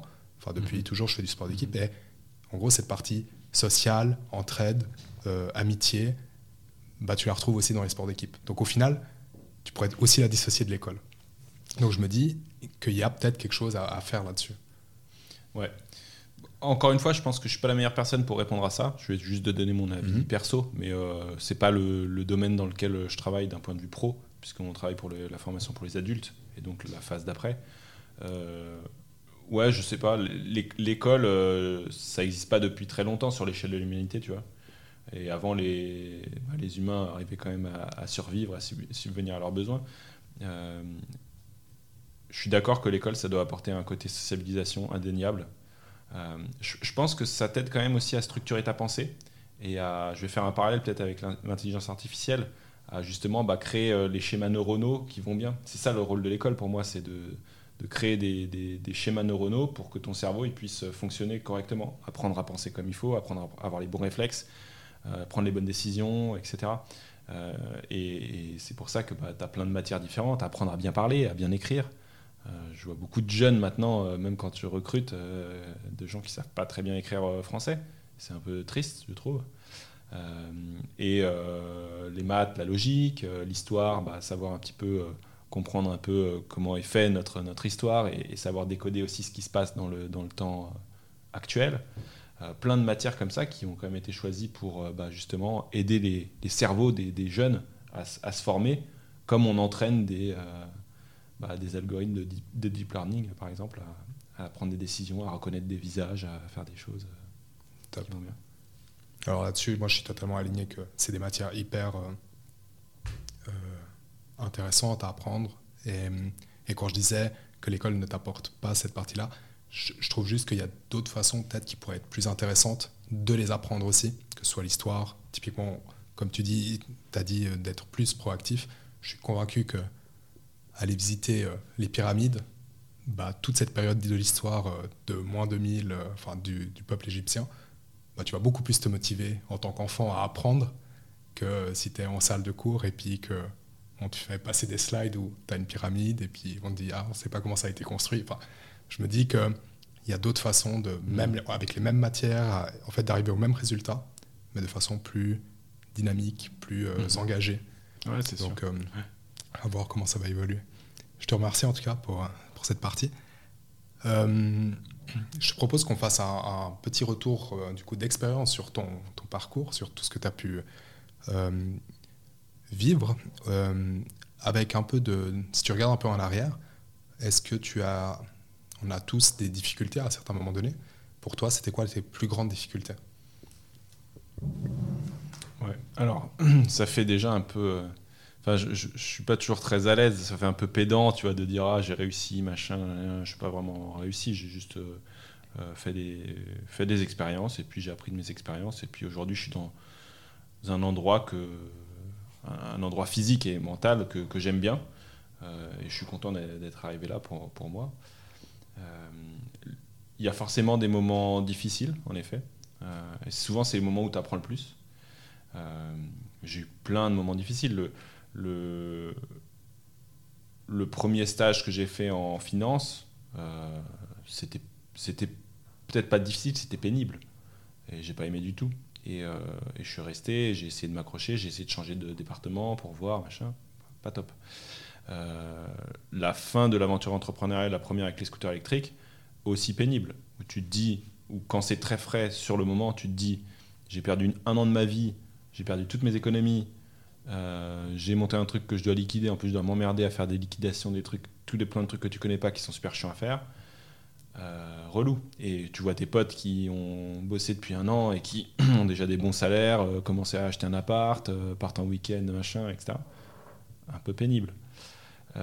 Qu'est-ce qu'il y a d'autre? La fin de l'aventure entrepreneuriale aussi de donc Cinétique, la, société de conseil en stratégie digitale, au bout de 4 ans où tu revends tes parts en, voilà, euh, pas, pas, pas très agréable non plus. Euh, mais bon, ça fait partie, tu, parlais tout à l'heure des up and down, bah, voilà, ça fait partie de ça. Et puis en contrepartie, tu as d'autres as d'autres moments euh, très, très, très high. Quoi. Et au final, euh, tu entends toujours les champions, euh, Federer, Nadal, machin, dire euh, bah ouais, c'est quand tu perds que tu apprends le plus, etc. Et je pense que c'est vraiment vrai. Et, souvent, ce qui te reste, c'est de dire ok, ouais, dans cette situation-là, je me souviens bien que ça, j'aurais pas dû le faire comme ça, et tu le refais pas pareil. Alors que quand ça se passe bien, tu peux quand même avoir des parallèles en te disant ah, j'ai fait comme ça, ça s'est bien passé, je vais, refaire, bref, je vais refaire pareil, mais je pense que ça te marque moins.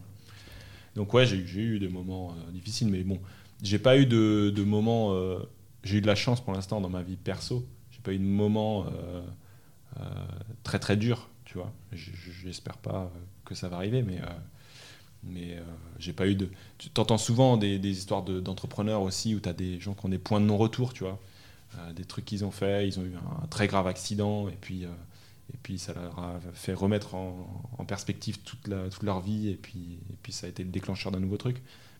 Moi, c'était pas vraiment comme ça, c'était plutôt plein de petits moment. On a parlé des vagues tout à l'heure, bah, plein de vagues, tu vois, différentes. Bah, la vague, elle, commence, elle, lève, elle, commence à se former. Tu, paddles pour la prendre, tu la prends, tu vas dessus. Elle est plus ou moins longue, tu arrives plus ou moins bien à, la, travailler, elle est plus ou moins belle. Tu as cru qu'elle était belle, elle n'est pas belle. Tu as cru qu'elle était pas belle, elle est belle. Parfois il y a du vent, parfois machin. Tu vois? Et puis tu t'adaptes, quoi. Mais, euh, voilà, pour un moment difficile de ma vie, je pense que on a fait le tour. Top. Euh, donc, euh, souvent, je complète cette question par demander si euh, est-ce que ces moments difficiles, tu les considères comme des échecs? Toi, tu as directement, en fait, à aucun moment tu as dit difficile, tu as dit pénible, tu as dit que tu as beaucoup appris. Du coup, je suppose que c'est pas des échecs, c'est vraiment des apprentissages que tu fais. et c'est le terme que tu pourrais le mettre le plus facilement dessus. Bah. Pour, moi, les échecs, c'est un sport. ou c'est un jeu. Mais, mais ouais, échec si, bah forcément, parfois tu as des échecs. Par exemple, quand tu, perds une compète de golf, bah, tu as échoué. Mais, euh, mais si tu réfléchis euh, plus au high level, tu te dis, bah voilà, ouais, c'est une étape peut-être euh, pour aller plus loin, qu'est-ce que je peux retirer de cet échec-là, etc. Et tout est une question de point de vue. Et, et, l'échec, c'est que si toi tu le considères comme un échec, que c'est un échec. Je me rappelle quand justement j'ai fini l'entreprise des scooters électriques je me rappelle de ma, maman qui m'a dit euh, Bon, euh, bah voilà, euh, t'as loupé, qu'est-ce que tu vas faire maintenant etc. Et je lui dit Bah non, en fait, j'ai pas loupé, j'ai appris plein de trucs, j'ai appris beaucoup plus de trucs que mes autres potes pendant le même temps. Ma courbe d'apprentissage, elle est énorme et, je vais me relancer dans un truc comme ça. Ça sera pas tout de suite, mais je vais me relancer dedans. Et elle m'a regardé avec des yeux écarquillés, ronds, voilà. Et, je pense que là, elle s'est dit Ok, bon, laisse tomber, je le laisse gérer son truc parce que parce que euh, bah, on, pense pas pareil. Et c'est pas du tout la même génération, et c'est normal, et je, comprends tout à fait. Mais, euh, mais ça montrait bien la différence de mindset entre euh, bah, notre génération où on est, on est un peu plus baigné dans l'entrepreneuriat et, la génération de mes parents, de ma mère en tout cas, où bah, la réussite sociale, c'était d'avoir un bon job que tu gardes toute ta vie, tu vois. Euh, et, aujourd'hui, si tu as fait ce pari-là, à moins que tu, sois dans une, industrie euh, florissante et qui, soit super pérenne, c'est quand même compliqué. Totalement d'accord. Tout est question de point de vue. Euh, du coup, tu as, mentionné aussi que en contrepartie de, des difficultés ou, des moments pénibles, tu as aussi eu des moments de, de joie ou de fierté ou je sais pas quel terme tu as envie d'utiliser dessus, mais pour toi, c'est quel a été le meilleur moment de, ton aventure? Ou quelques moments clés? Ouais, ouais, tu as des moments de, réussite, ouais, c'est clair, où tu es, super content de toi et super fier de toi. Et, souvent, j'ai un bon copain qui, dit ça souvent, qui dit le bonheur c'est euh, réussite versus les, attentes, les expectations. Donc souvent, euh, ce qui se passe, c'est soit tu as des très peu d'attentes, et au final, il y a un truc très bien qui se passe, et là, tu es super content. Mais moi, les moments où j'étais le plus fier, c'est quand euh, tu as des grosses attentes, des très grosses attentes, et tu te dis, limite, c'est pas possible, et tu les atteins ou tu les dépasses. Tu vois ce que je veux dire? Ouais.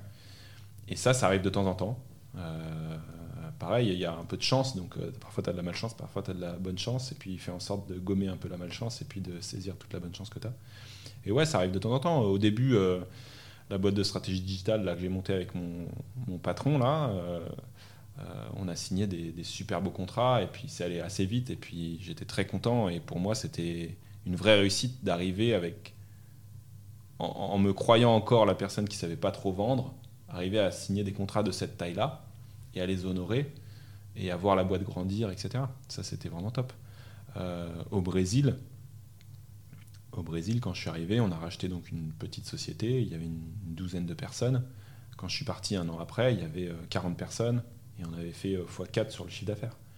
Et j'avais une team et tout ça, j'avais des moyens, mais, mais c'était inespéré pour moi au début et, j'étais très fier de tout ce qu'on a accompli là-bas. Et, et, voilà. Et, Pareil avec le wagon. Euh, le wagon, tu arrives en Suisse, il euh, n'y a personne, il y a une page blanche et c'est à toi de tout écrire. Et puis au bout de deux ans, quand tu vois que bah, ça tourne, que tu peux te payer un vrai salaire, que tu peux en vivre, que tu as transformé la vie de certaines personnes, que tu as construit une, équipe de profs solide, que tu as construit une communauté, que voilà. Euh, Top. Et du coup, pendant ces moments, je pense que vu que ça se passe très bien, tu te sens pleinement épanoui. Pour toi, ce mot, l'épanouissement, tu arrives à le désigner comment? Quel est le, Qu'est-ce qu'il te faut dans ta vie pour être épanoui? C'est une bonne question. Euh, je ne sais pas si, euh, si on peut toujours, avoir 100% de la réponse à ça, mais euh, moi, je sais que je suis épanoui quand je suis équilibré. Tu, l'as bien compris, je pense, avec toutes les différentes facettes que j'essaye d'avoir dans, ma vie et, euh, et que j'avance dans la bonne direction dans chacune de ces facettes, que ce soit d'un point de vue pro, d'un point de vue perso, d'un point de vue sport, d'un point de vue euh, euh, temps libre pour moi, tu vois. bah, je sais pas, avec Hélène par exemple, bah, voilà, on est en train de construire une famille, là c'est notre deuxième enfant qui va bientôt naître, on construit quelque chose et ça va dans la bonne direction, tu vois.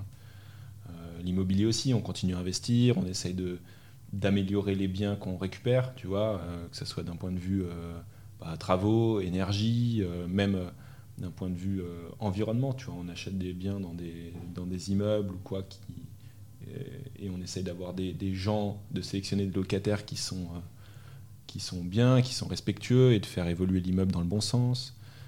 dans le sport aussi, j'essaie de progresser. Ça, c'est pas forcément une progression toujours d'un point de vue performance.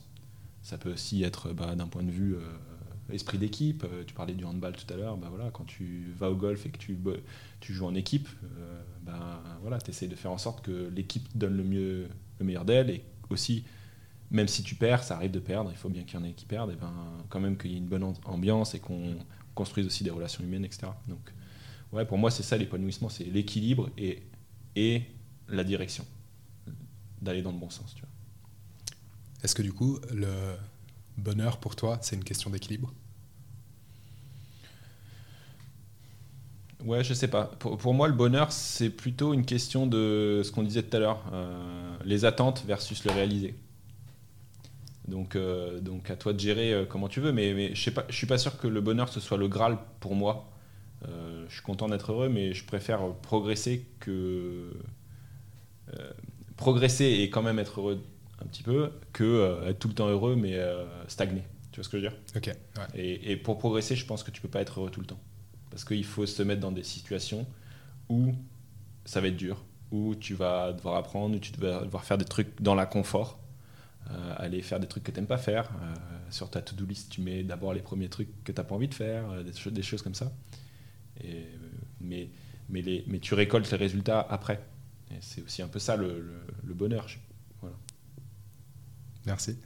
tout au long de, ton parcours, à quel point euh, ton entourage proche a joué un rôle important? Bah, je pense tout le temps super important parce que en fait euh, ton entourage proche c'est les gens avec qui tu fais des choses et donc euh, c'est ce qui, ceux qui construisent ton parcours. Il change il évolue ton entourage proche donc ta famille elle, en général elle évolue pas trop. Enfin même les gens ils évoluent quand même mais, mais c'est toujours les mêmes personnes c'est leur caractère qui évolue ou leur, leurs accomplissements mais après, bah ouais, l'entourage proche, euh, quand euh, je vais au Brésil et que euh, j'ai un point hebdo avec mon, patron de l'époque qui est le, patron du groupe, bah ouais, super influence pour moi. Et, sans lui, j'aurais pas fait tout ce que j'ai accompli. Et pourtant, on se voyait une, heure par semaine. Mais je le considérais comme mon entourage proche, tu vois. ta famille, elle te soutient aussi. Ou, ou elle te fait réaliser que euh, tu as raison de penser ce que tu penses. Tu vois, quand tu n'es pas d'accord avec tes parents, parfois, bah, peut-être que c'est juste que tu as une différence de point de vue et c'est OK de ne pas être d'accord. Hmm. Mais elle pose les doigts sur les choses qui vont pas ou sur lesquelles tu n'es pas d'accord et puis, et puis elle te permet d'avancer aussi grâce à ça. Quoi. Justement, tu parles de mentor. Tout au long de ton parcours, euh, tu as dit que tu en as eu plusieurs. Est-ce que tu en as certains qui sont vraiment sortis du lot et qui t'ont fait euh, évoluer euh, vraiment beaucoup? Et si oui, si, si, tu peux juste expliquer le pourquoi et si tu as envie de les mentionner, tu peux, sinon c'est pas grave. Ouais, il y en a plein. Il y en a plein. Il y a des mentors, des mentors de la vie réelle et puis il y a mm. des mentors des bouquins ou des, des, gens que tu vois en vidéo et qui disent un truc qui te reste dans la tête pendant super longtemps. Je vais, je vais parler de ceux de la vie réelle. Quand j'étais à l'école d'ingé en troisième année, Eric Langronier, le responsable de Central Entrepreneur. Euh, super mec, énorme. Et puis pour nous qui découvrions l'entrepreneuriat, c'était la découverte d'un nouveau monde. On voyait quelqu'un qui avait vraiment réussi, qui pouvait parler de ses vraies expériences, qui avait du réseau, qui pouvait partager. C'était euh, vraiment une, belle rencontre pour moi, même si j'avais peu d'échanges personnels avec lui. Mais, euh, quand même, c'était un vrai modèle. Quoi. Après, dans la société d'informatique où j'étais vendeur, le patron de l'époque, Christophe Claudel, lui, euh, c'était euh, aussi un, vrai mentor parce que ben, il avait vécu cette épreuve de l'entrepreneuriat, épreuve du feu de l'entrepreneuriat. Donc lui, il s'était pas lancé directement dans l'entrepreneuriat, il avait fait euh, une bonne dizaine d'années, je crois, en tant qu'employé, et puis il avait décidé de, de se lancer, à, je sais pas, à 40 ans, tu vois, dans l'entrepreneuriat. Et puis, ça se voyait que ben, il avait des idées assez fortes, il avait savait où il voulait aller et c'était, très inspirant pour moi aussi. Euh, une autre personne avec qui j'étais associé qui s'appelle Xavier Talent, euh, dans, la, boîte de, stratégie digitale aussi, il une mentor assez importante pendant, plusieurs années de ma vie. Euh, après, pendant l'expérience du Brésil, Guillaume Postel, qui était le patron de, de, la, boîte qui s'appelle Diadeis, une grosse boîte française qui a été rachetée depuis. Donc là, Guillaume aussi, euh, un point hebdo euh, d'une heure, mais en fait euh, tellement enrichissant, tu vois. et voilà, et en fait, à chaque moment de ta vie, tu as, un peu, un peu tes mentors. Après, on parlait la dernière fois du bouquin de développement personnel Rich Dad pour Dad. Je sais plus comment il s'appelle, l'auteur Guy Kawasaki, ou je sais plus comment il s'appelle. C'est quelque chose comme ça, ouais. bah lui, euh, oui, le bouquin, il est très américain, il est très, euh, tout le monde peut devenir riche, euh, prends-toi en main financièrement, machin. Et, et, si tu le lis avec un peu de recul, tu te dis ouais, ok, c'est un peu, c'est un peu gnangnan, un peu l'américaine, un peu pour vendre, un peu je te fais rêver, et puis il n'y a rien derrière. Mais, mais en fait, moi, c'est le premier bouquin de développement personnel que j'ai lu, et il m'a marqué ce bouquin. Et ce gars-là, il est un peu fou, mais, euh, mais ce qu'il dit, pour moi, c'était très important à cette époque-là de ma vie. Euh, et il y a d'autres bouquins comme ça, il y a d'autres euh, vidéos, par exemple, ou des talk TED aussi, quand j'ai découvert les talk TED, pardon. je suis tombé sur Simon Sinek, avec le why. Tout le monde connaît ça maintenant, mais à l'époque, ça m'a aussi beaucoup marqué. Merci. si tu pouvais te donner un conseil à ton toi-même lorsque tu avais 20 ans, tu conseillerais quoi? Ah oui, j'avais vu passer cette question-là. Euh, euh, franchement, euh, je vais paraître le Parisien prétentieux qui arrive avec ça. Je sais que c'est pas du tout bien vu ici et je, je, suis pas comme ça, mais il n'y a pas beaucoup de choses que je regrette depuis que j'ai 20 ans. Donc je pense que le conseil que je donnerais, c'est vraiment d'aller à l'endroit où tu penses que tu vas le plus apprendre euh, et avant d'aller à cet endroit-là, se dire, ok, qu'est-ce que tu vas apprendre? Ce que un petit peu j'ai fait, tu vois, et que je cherche toujours à, faire. Euh, et, et, je regrette pas mes, choix du tout. Euh, après, peut-être que, peut-être que parfois, j'ai été trop tranché dans la manière d'arrêter les choses. D'arrêter l'entreprise de scooter électrique, d'arrêter la boîte de stratégie digitale, etc. etc. Et peut-être que là, je me donnerais un conseil de me dire, ok, euh, euh, peut-être que tu prends des décisions vite et, euh, et, tu peux les appliquer à toi-même rapidement, mais les gens qui sont autour de toi et qui ont bossé avec toi pendant une certaine durée de temps, tu vois, et qui sont aussi impliqués et qui, voilà, qui, qui sont des êtres humains, ah ben, eux, ils ont peut-être aussi besoin de temps et il faut prendre le temps d'expliquer les choses et le temps de, de, de faire les choses bien et d'être un peu moins brutal peut-être là-dessus. Ok, merci. À l'inverse, dans 10 ans, tu seras où? Tu seras toujours en Suisse ou pas? Et tu feras quoi? Ouais, euh, alors j'espère que j'écouterai ce podcast dans 10 ans et que euh, je ne me serai pas trop trompé. Bah, en Suisse, je pense que oui. Parce que, euh, que j'adore vivre en Suisse. J'adore ma vie à Lausanne. Euh, j'adore la mentalité ici, les valeurs, le travail, respect de l'autre. Euh, il y a plein, plein, plein de valeurs que, auxquelles je, m'identifie ici. Donc je pense qu'en effet, j'ai trouvé le bon endroit pour, euh, pour vivre et pour continuer à construire. Après, qu'est-ce que je ferais? Je pense que je serais toujours assez diversifié, entre, guillemets. Je pense que je ferais toujours de l'immobilier, ça c'est quasiment sûr. Euh, après, d'un point de vue professionnel, je ne sais pas. Il euh, y, a plein de, domaines qui m'intéressent. Euh, ce qui m'intéresse, c'est pas forcément la croissance à tout prix et faire des grosses choses. C'est plutôt de faire des choses pérennes ou qui apportent de la valeur et qui sont bénéfiques, tu vois. c'est plus important pour moi que de faire de la croissance à tout va. Donc je, vais, je me vois mal dans 10 ans euh, avoir monté une start-up et avoir fait une série A, série B, série C, série D, et puis euh, IPO, et puis machin. Je pense pas que ce soit, mon, truc.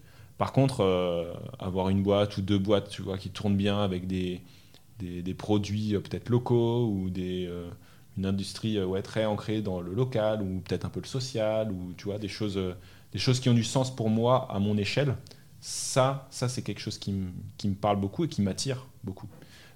Ce, qui est un peu le cas avec le wagon, ça, a, une, portée internationale, mais, mais c'est quand même ce qu'on essaye de faire, en fait, c'est de construire une communauté locale et de et d'avoir des gens qui se qui s'entraident dans la tech localement, tu vois. Et ça, ça me convient bien, et c'est pour ça aussi que il y a eu cette période de rachat, cet épisode de rachat. C'est pour ça que je suis toujours là. Tous les fondateurs des wagons locaux qui ont été rachetés ne sont pas forcément restés, tu vois.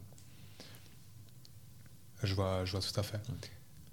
Du coup, j'aimerais juste qu'on revienne sur un sujet euh, qui, euh, qui m'intéresse. C'est, euh, tu as mentionné à un moment donné pendant l'épisode où, quand tu as emménagé en Suisse, tu as eu l'impression d'être dans une culture très très proche de la France et puis, que ça allait bien. Et, et, là, du coup, tu as mentionné bah, que tu aimes bien la Suisse par rapport à différentes valeurs qu'il y a ici. c'est quoi Qu'est-ce que tu as vécu, en fait, euh, le changement culturel d'avoir grandi, vécu toute ta vie en France et de d'avoir changé après, euh, je sais pas, 30 ans ou 20 ans en France? C'est quoi les grosses différences que tu vois entre, les deux pays? Ouais. Alors, euh, j'ai eu la chance de ne pas grandir qu'en France. Et j'ai eu la chance de grandir dans plein d'endroits différents. Je suis né dans le sud de la France, j'ai grandi en Normandie, en région parisienne, en Belgique. J'ai passé trois ans en Belgique. Je suis aussi allé bosser pendant un an en Chine. J'ai beaucoup voyagé. J'ai vécu au Brésil. Donc j'ai la chance d'avoir cette, cette culture un peu cosmopolite, mais je suis quand même très français dans, dans, mon approche. Et c'est vrai que ça faisait 4 ans que j'habitais à Paris et que je connaissais pas bien la Suisse, pas du tout même. Euh, et, euh, et, en fait, quand tu arrives en Suisse et que tu vois tout le monde parler français, bah, tu te comportes un peu comme si c'était la France. Et en fait, il y a plein de choses, il y a beaucoup, beaucoup de choses qui, qui sont différentes ici. Euh, ne, serait-ce que par rapport à Paris. À Paris, si tu veux te faire écouter, bah, c'est un peu cliché, mais il faut parler plus fort que les autres, il faut s'imposer, faut voilà, tu vois. Ici, la culture elle est vraiment différente. Tu vois, c'est plus euh, policé entre guillemets, c'est plus euh, euh, comment dire sur un pied d'égalité. Tu vois, si tu veux parler, tu as des choses intéressantes à dire, ben, chacun dira à son tour et puis on échange et puis on, tu vois. La, politique pour ça est un est un, vrai révélateur, je trouve. Ou en tout cas le système politique. En France, c'est très centralisé, très voilà, tu votes une fois tous les cinq ans et puis après Chacun, les hommes politiques, font ce qu'ils veulent. En Suisse, tu vois, tu as, ces trois niveaux, euh, communaux, euh, fédéraux, euh, communaux, cantonal, communal, cantonal et fédéral, qui, qui distribuent le pouvoir, je trouve, et les décisions à plein de niveaux différents, qui est super intéressant et qui fait que les gens sont beaucoup plus impliqués dans, dans la vie politique du pays et dans les choix politiques du pays. Euh, donc ça, je trouve super intéressant et, j'ai hâte de pouvoir y participer aussi, si un jour j'arrive à, ce niveau-là. Il euh, euh, y a plein, plein, plein, plein d'exemples. culturellement aussi, enfin, les premiers trucs auxquels tu es exposé, c'est quand tu arrives en Suisse, bah, tu vas à l'administration, tu vas à l'office des, des, habitants et tu demandes ton permis de séjour. Et tu l'as assez rapidement. et puis tu peux les appeler ou tu peux leur envoyer des mails et ils répondent ça, c'est un premier truc qui est très différent par rapport à la France. Euh, tu cherches un appart aussi. À Lausanne, c'est un peu difficile. On nous avait promis euh, l'enfer, mais en fait, nous, on venait de Paris, donc euh, on, a, rigolé, quoi. Enfin, on a rigolé. On a, fait comme on venait à Paris. On a visité 40 appartes, et puis on a fait des dossiers, et puis on a postulé, on a appelé, on a bien fait notre dossier, et puis on a trouvé des trucs assez facilement. mais quand même, quand tu as un appart, bah, tu lis le bail, et là, le bail, tu te rends compte que bah, ouais, c'est un c'est assez chaud, quoi. Tu dois t'engager pour 5 ans, et puis si tu veux partir, il faut euh, trouver quelqu'un qui reprend le bail, etc. Donc, ce que tu retrouves aussi dans le droit du travail ici, qui est très euh, à l'avantage, entre guillemets, soit du propriétaire, soit de l'employeur, qui est beaucoup moins le cas en France. Donc, plein d'éléments de culture un peu saupoudrés un peu partout, tu vois, mais, euh, super intéressant et qui, je trouve, au final, responsabilise quand même un peu plus les citoyens en Suisse. Ça, je pense, c'est un gros truc. C'est euh, en Suisse, en tant que citoyen, tu es beaucoup plus responsabilisé, que ce soit dans tes, dans tes choix de politique, que ce soit dans euh, ton respect de tes engagements, euh, bail, quand tu es employé, droit du travail, ton contrat de travail, etc. Et, et en fait, c'est il y a quasiment que des trucs que, que, que je préfère. Donc, je, reste français, je suis français dans l'âme, j'ai plein de potes en France, j'ai ma famille en France, j'adore aller en France, euh, je me sens très bien euh, en France, mais euh, j'ai envie de vivre en Suisse. Et, ça fait 4 ans que je vis ici, et 4 ans qu'on se dit avec Hélène qu'on est très content d'ici, d'être ici, et que tous les matins on se dit, bah, on a fait le bon choix, on est super content d'être ici, d'élever notre fille ici. enfin voilà. Merci pour ce retour sur du coup ces différences qu'il y a entre la France et la Suisse. On peut faire un podcast que sur ça. Hein. ah oui, alors ça, je pense bien. j'ai eu une toute petite expérience, euh, j'ai bossé euh, un peu plus de 4 mois à Paris. Et il y a plein de choses qui, qui m'ont euh, surprise. On parlait la même langue, du coup, tu vas un peu. tout est pareil, mais il n'y a rien qui est pareil. du coup, c'est un peu bizarre hein, de, de voir un peu toutes ces différences. merci dernière question, en fait, il reste deux ou trois questions. Est-ce que euh, tu as une ressource euh, à partager? Euh, Tu as parlé de livres, de TED Talk, de, je sais pas si tu écoutes des podcasts ou autre. Est-ce que tu as une ressource que tu recommandes ou que tu essaies de partager euh, quand tu le peux? Ouais, il y en a plein. En fait, euh, je, je conseille pas toujours les mêmes ressources aux mêmes personnes et en fonction des problématiques ou des. Si on me demande mon avis, hein, je, voilà, je, je, suis pas, je suis pas un gourou, hein, donc. tu peux en donner plusieurs. Ouais, un, un, bouquin, je vais t'en donner un. Un bouquin que j'aime bien et qui reflète un peu aussi cette façon de planifier et de, et de se dire, ok, c'est quoi ma vision, c'est quoi ma mission, qu'est-ce que j'ai envie de faire, comment j'ai envie de planifier un peu ma vie, etc. Et donner un sens à ma vie. Tu l'as peut-être lu, euh, c'est euh, The Seven Habits of Highly Effective People. Donc, je ne sais plus comment c'est en français, c'est les, les sept habitudes des gens qui réussissent euh, tout ce qu'ils entreprennent, un truc comme ça.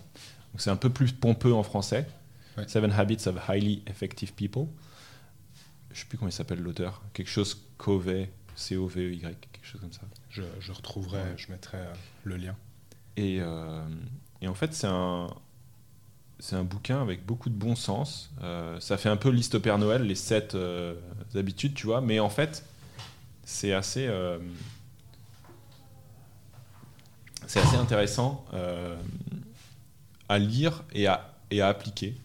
Et moi, ça m'a beaucoup appris. Et en fait, c'est un, un de ces bouquins de développement personnel que tu peux lire une première fois où tu es dans une certaine étape de ta vie et tu retiens certains trucs et tu relis deux ans après. Et en fait, les choses que tu retiens, c'est pas du tout ça. Et des choses que tu étais complètement passé à côté, ça t'avait pas du tout parlé à l'époque. Et là, c'est ça qui te parle. Et, et en fait, c'est un bouquin qui, qui vieillit bien, je trouve, ou qui t'accompagne bien dans ta maturation.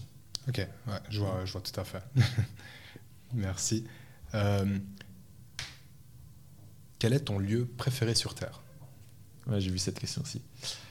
Il y en a pas mal. Euh, j'adore euh, vivre à Lausanne. Et, j'adore mon appart, j'adore venir ici au wagon, j'adore être au golf ou être au bord du lac, ou aller dans les vignes faire du vélo, ou aller en montagne courir ou faire des marches, des randos, etc. Il y a plein d'endroits que, j'aime ici en Suisse. Donc mon lieu de vie, franchement, j'adore. Et euh, je n'ai pas envie de déménager du tout et je me sens vraiment bien où je suis. Il y a un autre endroit auquel j'ai pensé quand, quand j'ai vu cette question que tu m'as envoyée sur Slack. C'est. Euh, j'ai appris à surfer, je n'aurais pu te dire euh, en quelle année, mais je sais pas, 2013 ou un truc comme ça. 2013 Ouais, par là. Et je suis allé au Maroc pour euh, apprendre à surfer, un petit village de pêcheurs qui s'appelle Imswan. Alors à l'époque, c'était pas du tout, il n'y avait pas trop Instagram, il y avait, c'était complètement perdu, il n'y avait pas Internet, il y avait que des, maisons de pêcheurs, tu vois, etc. Et, et en fait, c'est un lieu vraiment magique. Tu as, une grande baie avec une vague magnifique, euh, tu as un côté très océan, tu as un petit port de pêche avec un vieux phare berbère. Euh, et c'est un endroit vraiment énorme. puis je, suis allé beaucoup là-bas au début.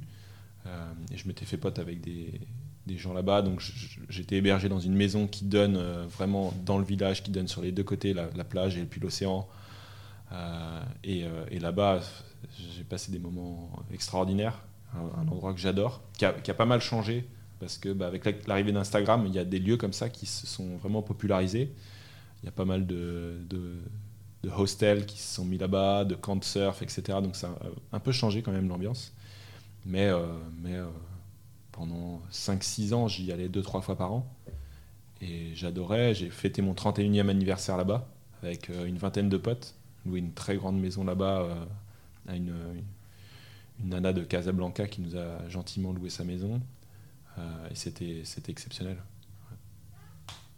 Top.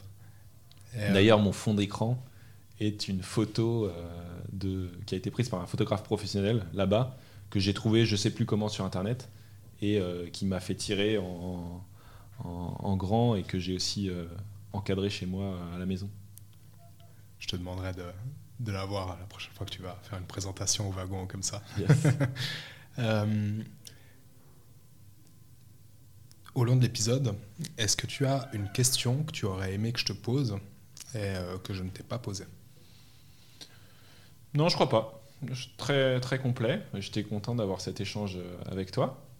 Je vois qu'on a fait 1h40, euh, c'est ça? euh, Un peu moins, mais ouais, c'est assez complet, mais c'est très, très intéressant. J'espère que ça plaira aux gens qui écoutent. Alors, ça, je, je, pense que oui. On verra si on a des retours. Hein. Et j'ajoute que je suis toujours ouvert à des, des, des, mises en relation, des prises de contact. S'il y a quelque chose dans ce que j'ai dit qui fait écho à quelque chose que vous voulez savoir, que vous voulez approfondir, si je peux vous aider d'une certaine manière, il ne faut pas hésiter à me contacter. LinkedIn, c'est le, mieux, je pense. D'accord. Mais il ne faut pas hésiter. Je suis toujours ouvert à, à aider et à rendre service si je peux. Du coup, n'hésitez pas à contacter Thibaut sur LinkedIn. Je mettrai le lien euh, dans l'épisode, dans les notes de l'épisode.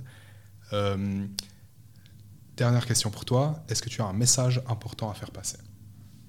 Ouais, euh, écoutez le, podcast de Tony. Franchement, c'est top ce qu'il fait. Et lui aussi, je ne sais pas si vous en avez déjà parlé, mais il a, il a aussi bien pris sa vie en, main. Et, et, je trouve que c'est vraiment très bien ce que tu fais. Et je te souhaite plein de, plein de bonheur avec ça. Et super euh, content aussi d'échanger avec toi sur les objectifs d'année, etc.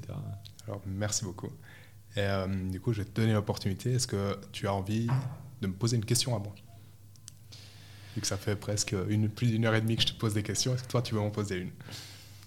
Ouais, bah moi j'ai plein de questions à te poser. Je pense qu'on va débriefer à la fin de ce, à la fin de ce podcast. Mais euh, peut-être pour reprendre les questions que toi t'as posé, c'est toujours intéressant, je trouve, de savoir bah, c'est quoi les moments très durs que tu as eu ou les moments de grand apprentissage que tu as eu autour de dans ta vie quoi, tu vois. Alors le tout premier, je pense que c'est bah, comme je l'ai dit avant, je me suis j'étais assez euh, adapté à l'école jusqu'à un certain point. En gros, j'ai jamais vraiment travaillé jusqu'à la fin de l'école obligatoire, jusqu'à la fin de mon apprentissage. J'ai fait un apprentissage qui était considéré annoncé comme hyper dur et, euh, franchement, j'ai vraiment pas beaucoup bossé jusqu'à la fin de ça, donc jusqu'à 20 ans à peu près. Et, euh, après, euh, en fait, j'ai voulu rentrer à faire une ES à Sainte-Croix en développement web. Et j'ai pas été pris cette année-là parce qu'il y avait beaucoup de concurrence et c'était souvent des gens qui rataient le PFL ou l'école d'Inge qui en fait arrivaient là. Du coup, au niveau des sélections, j'ai pas été pris. Euh, et, j'ai fait une matu à côté. Donc, à la place, j'ai fait une matu pour pouvoir rentrer à l'école d'ingénieur après. Et première année de matu, j'ai pris une immense claque, mais vraiment une volée en maths et en physique, alors que c'est tout au long de ma scolarité, c'est les maths qui m'ont. Euh, enfin, où, en gros, j'étais excellent en maths. Et là, première énorme claque où, euh, où, en, plus, je m'étais dit, ah, je, vais, je fais la matu, du coup, il faut que je bosse. Mais c'est, comme tu disais avant, c'est c'est un peu les années où j'ai fait beaucoup, beaucoup de sport. c'est les années, je crois, où j'ai joué à plus haut niveau. Et du coup, je, pense que le focus n'était pas bien aligné. Euh, et, je me suis pris une immense claque. Je, faisais beaucoup trop de choses, je n'avais pas le temps de, tout faire. Et euh, du coup, j'ai raté ma matu. Donc, premier, euh, un peu électrochoc de dire Ah ouais, ok, c'est pas facile tout le temps. Parce que, tu vois, jusque-là, vraiment, au niveau des études, ça a toujours été assez simple. donc, ça, c'était le premier. Euh, après, j'ai refait euh, une deuxième année, j'ai réussi, j'ai fait l'école d'Ange. Euh, et après, le, deuxième, celui-là qui, est le plus récent et que je pense est, le plus impactant, c'est que, comme tu parlais de, avec tes parents, un point de vue différent sur qu'est-ce que c'est la réussite ou l'épanouissement ou autre, mes parents ont un point de vue très tranché là-dessus, vu que c'est des, personnes qui ont immigré il y a 35 ans à peu près. Du coup, une vision de la vie qui est euh, très, euh, très orientée sur un, besoin à combler, qui est euh, la sécurité, être bien dans la vie, pas avoir de problèmes, pas avoir de besoin de penser au lendemain au niveau financier, par exemple. Et, moi, étant plus, plus du tout aligné avec ça, enfin, pas plus aligné avec ça, mais vu que j'ai pas grandi dans certains besoins, bah, je pense que j'ai besoin d'autres choses, d'autres épanouissements. Et du coup, bah, mes parents ont toujours voulu que je fasse des longues études pour pouvoir sécuriser quelque chose. Donc, euh, après avoir fait des longues études, j'ai trouvé un emploi. J'ai travaillé 3 ou 4 ans euh, pour une start-up. Ça s'est hyper bien passé. J'ai beaucoup aimé ce que j'ai fait là-bas. Mais après 3 4 ans, bah, la boîte a changé beaucoup. Euh, elle, a commencé à se structurer, ce qui est normal. Et je me sentais plus aligné en fait euh, en interne. Et du coup, je suis parti un peu comme tu disais euh, que tu as fait euh, plusieurs fois, où tu prends des décisions un peu brutales, ou où, du coup ça t'impacte toi, mais peut-être un peu autour. C'est que j'y pensais depuis un moment, mais un peu sur pas sur un coup de tête, mais en, mettant sur papier plein de choses, bah, au bout d'un moment, je me suis dit, bah, là, c'est le bon moment de partir. Et du coup, je suis parti et euh, j'ai dû bah, après me démerder pour retrouver autre chose. Et puis du coup, aujourd'hui, je suis freelance. Mais euh, au moment où j'ai annoncé mon départ, j'étais même pas sûr que je voulais devenir freelance. Et, le fait de me rendre compte que euh, tout ce qu'on m'a vendu un peu pendant 25 ans, de dire dès que tu seras là, bah, c'est bon, tu seras content.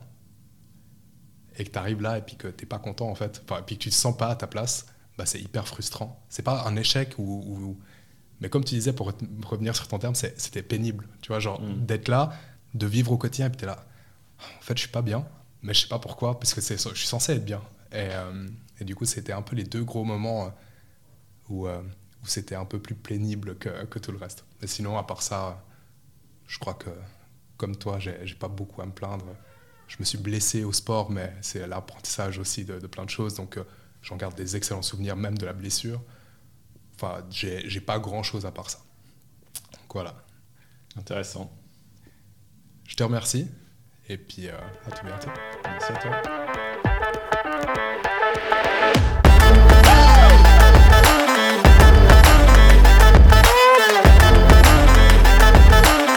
T'en veux encore?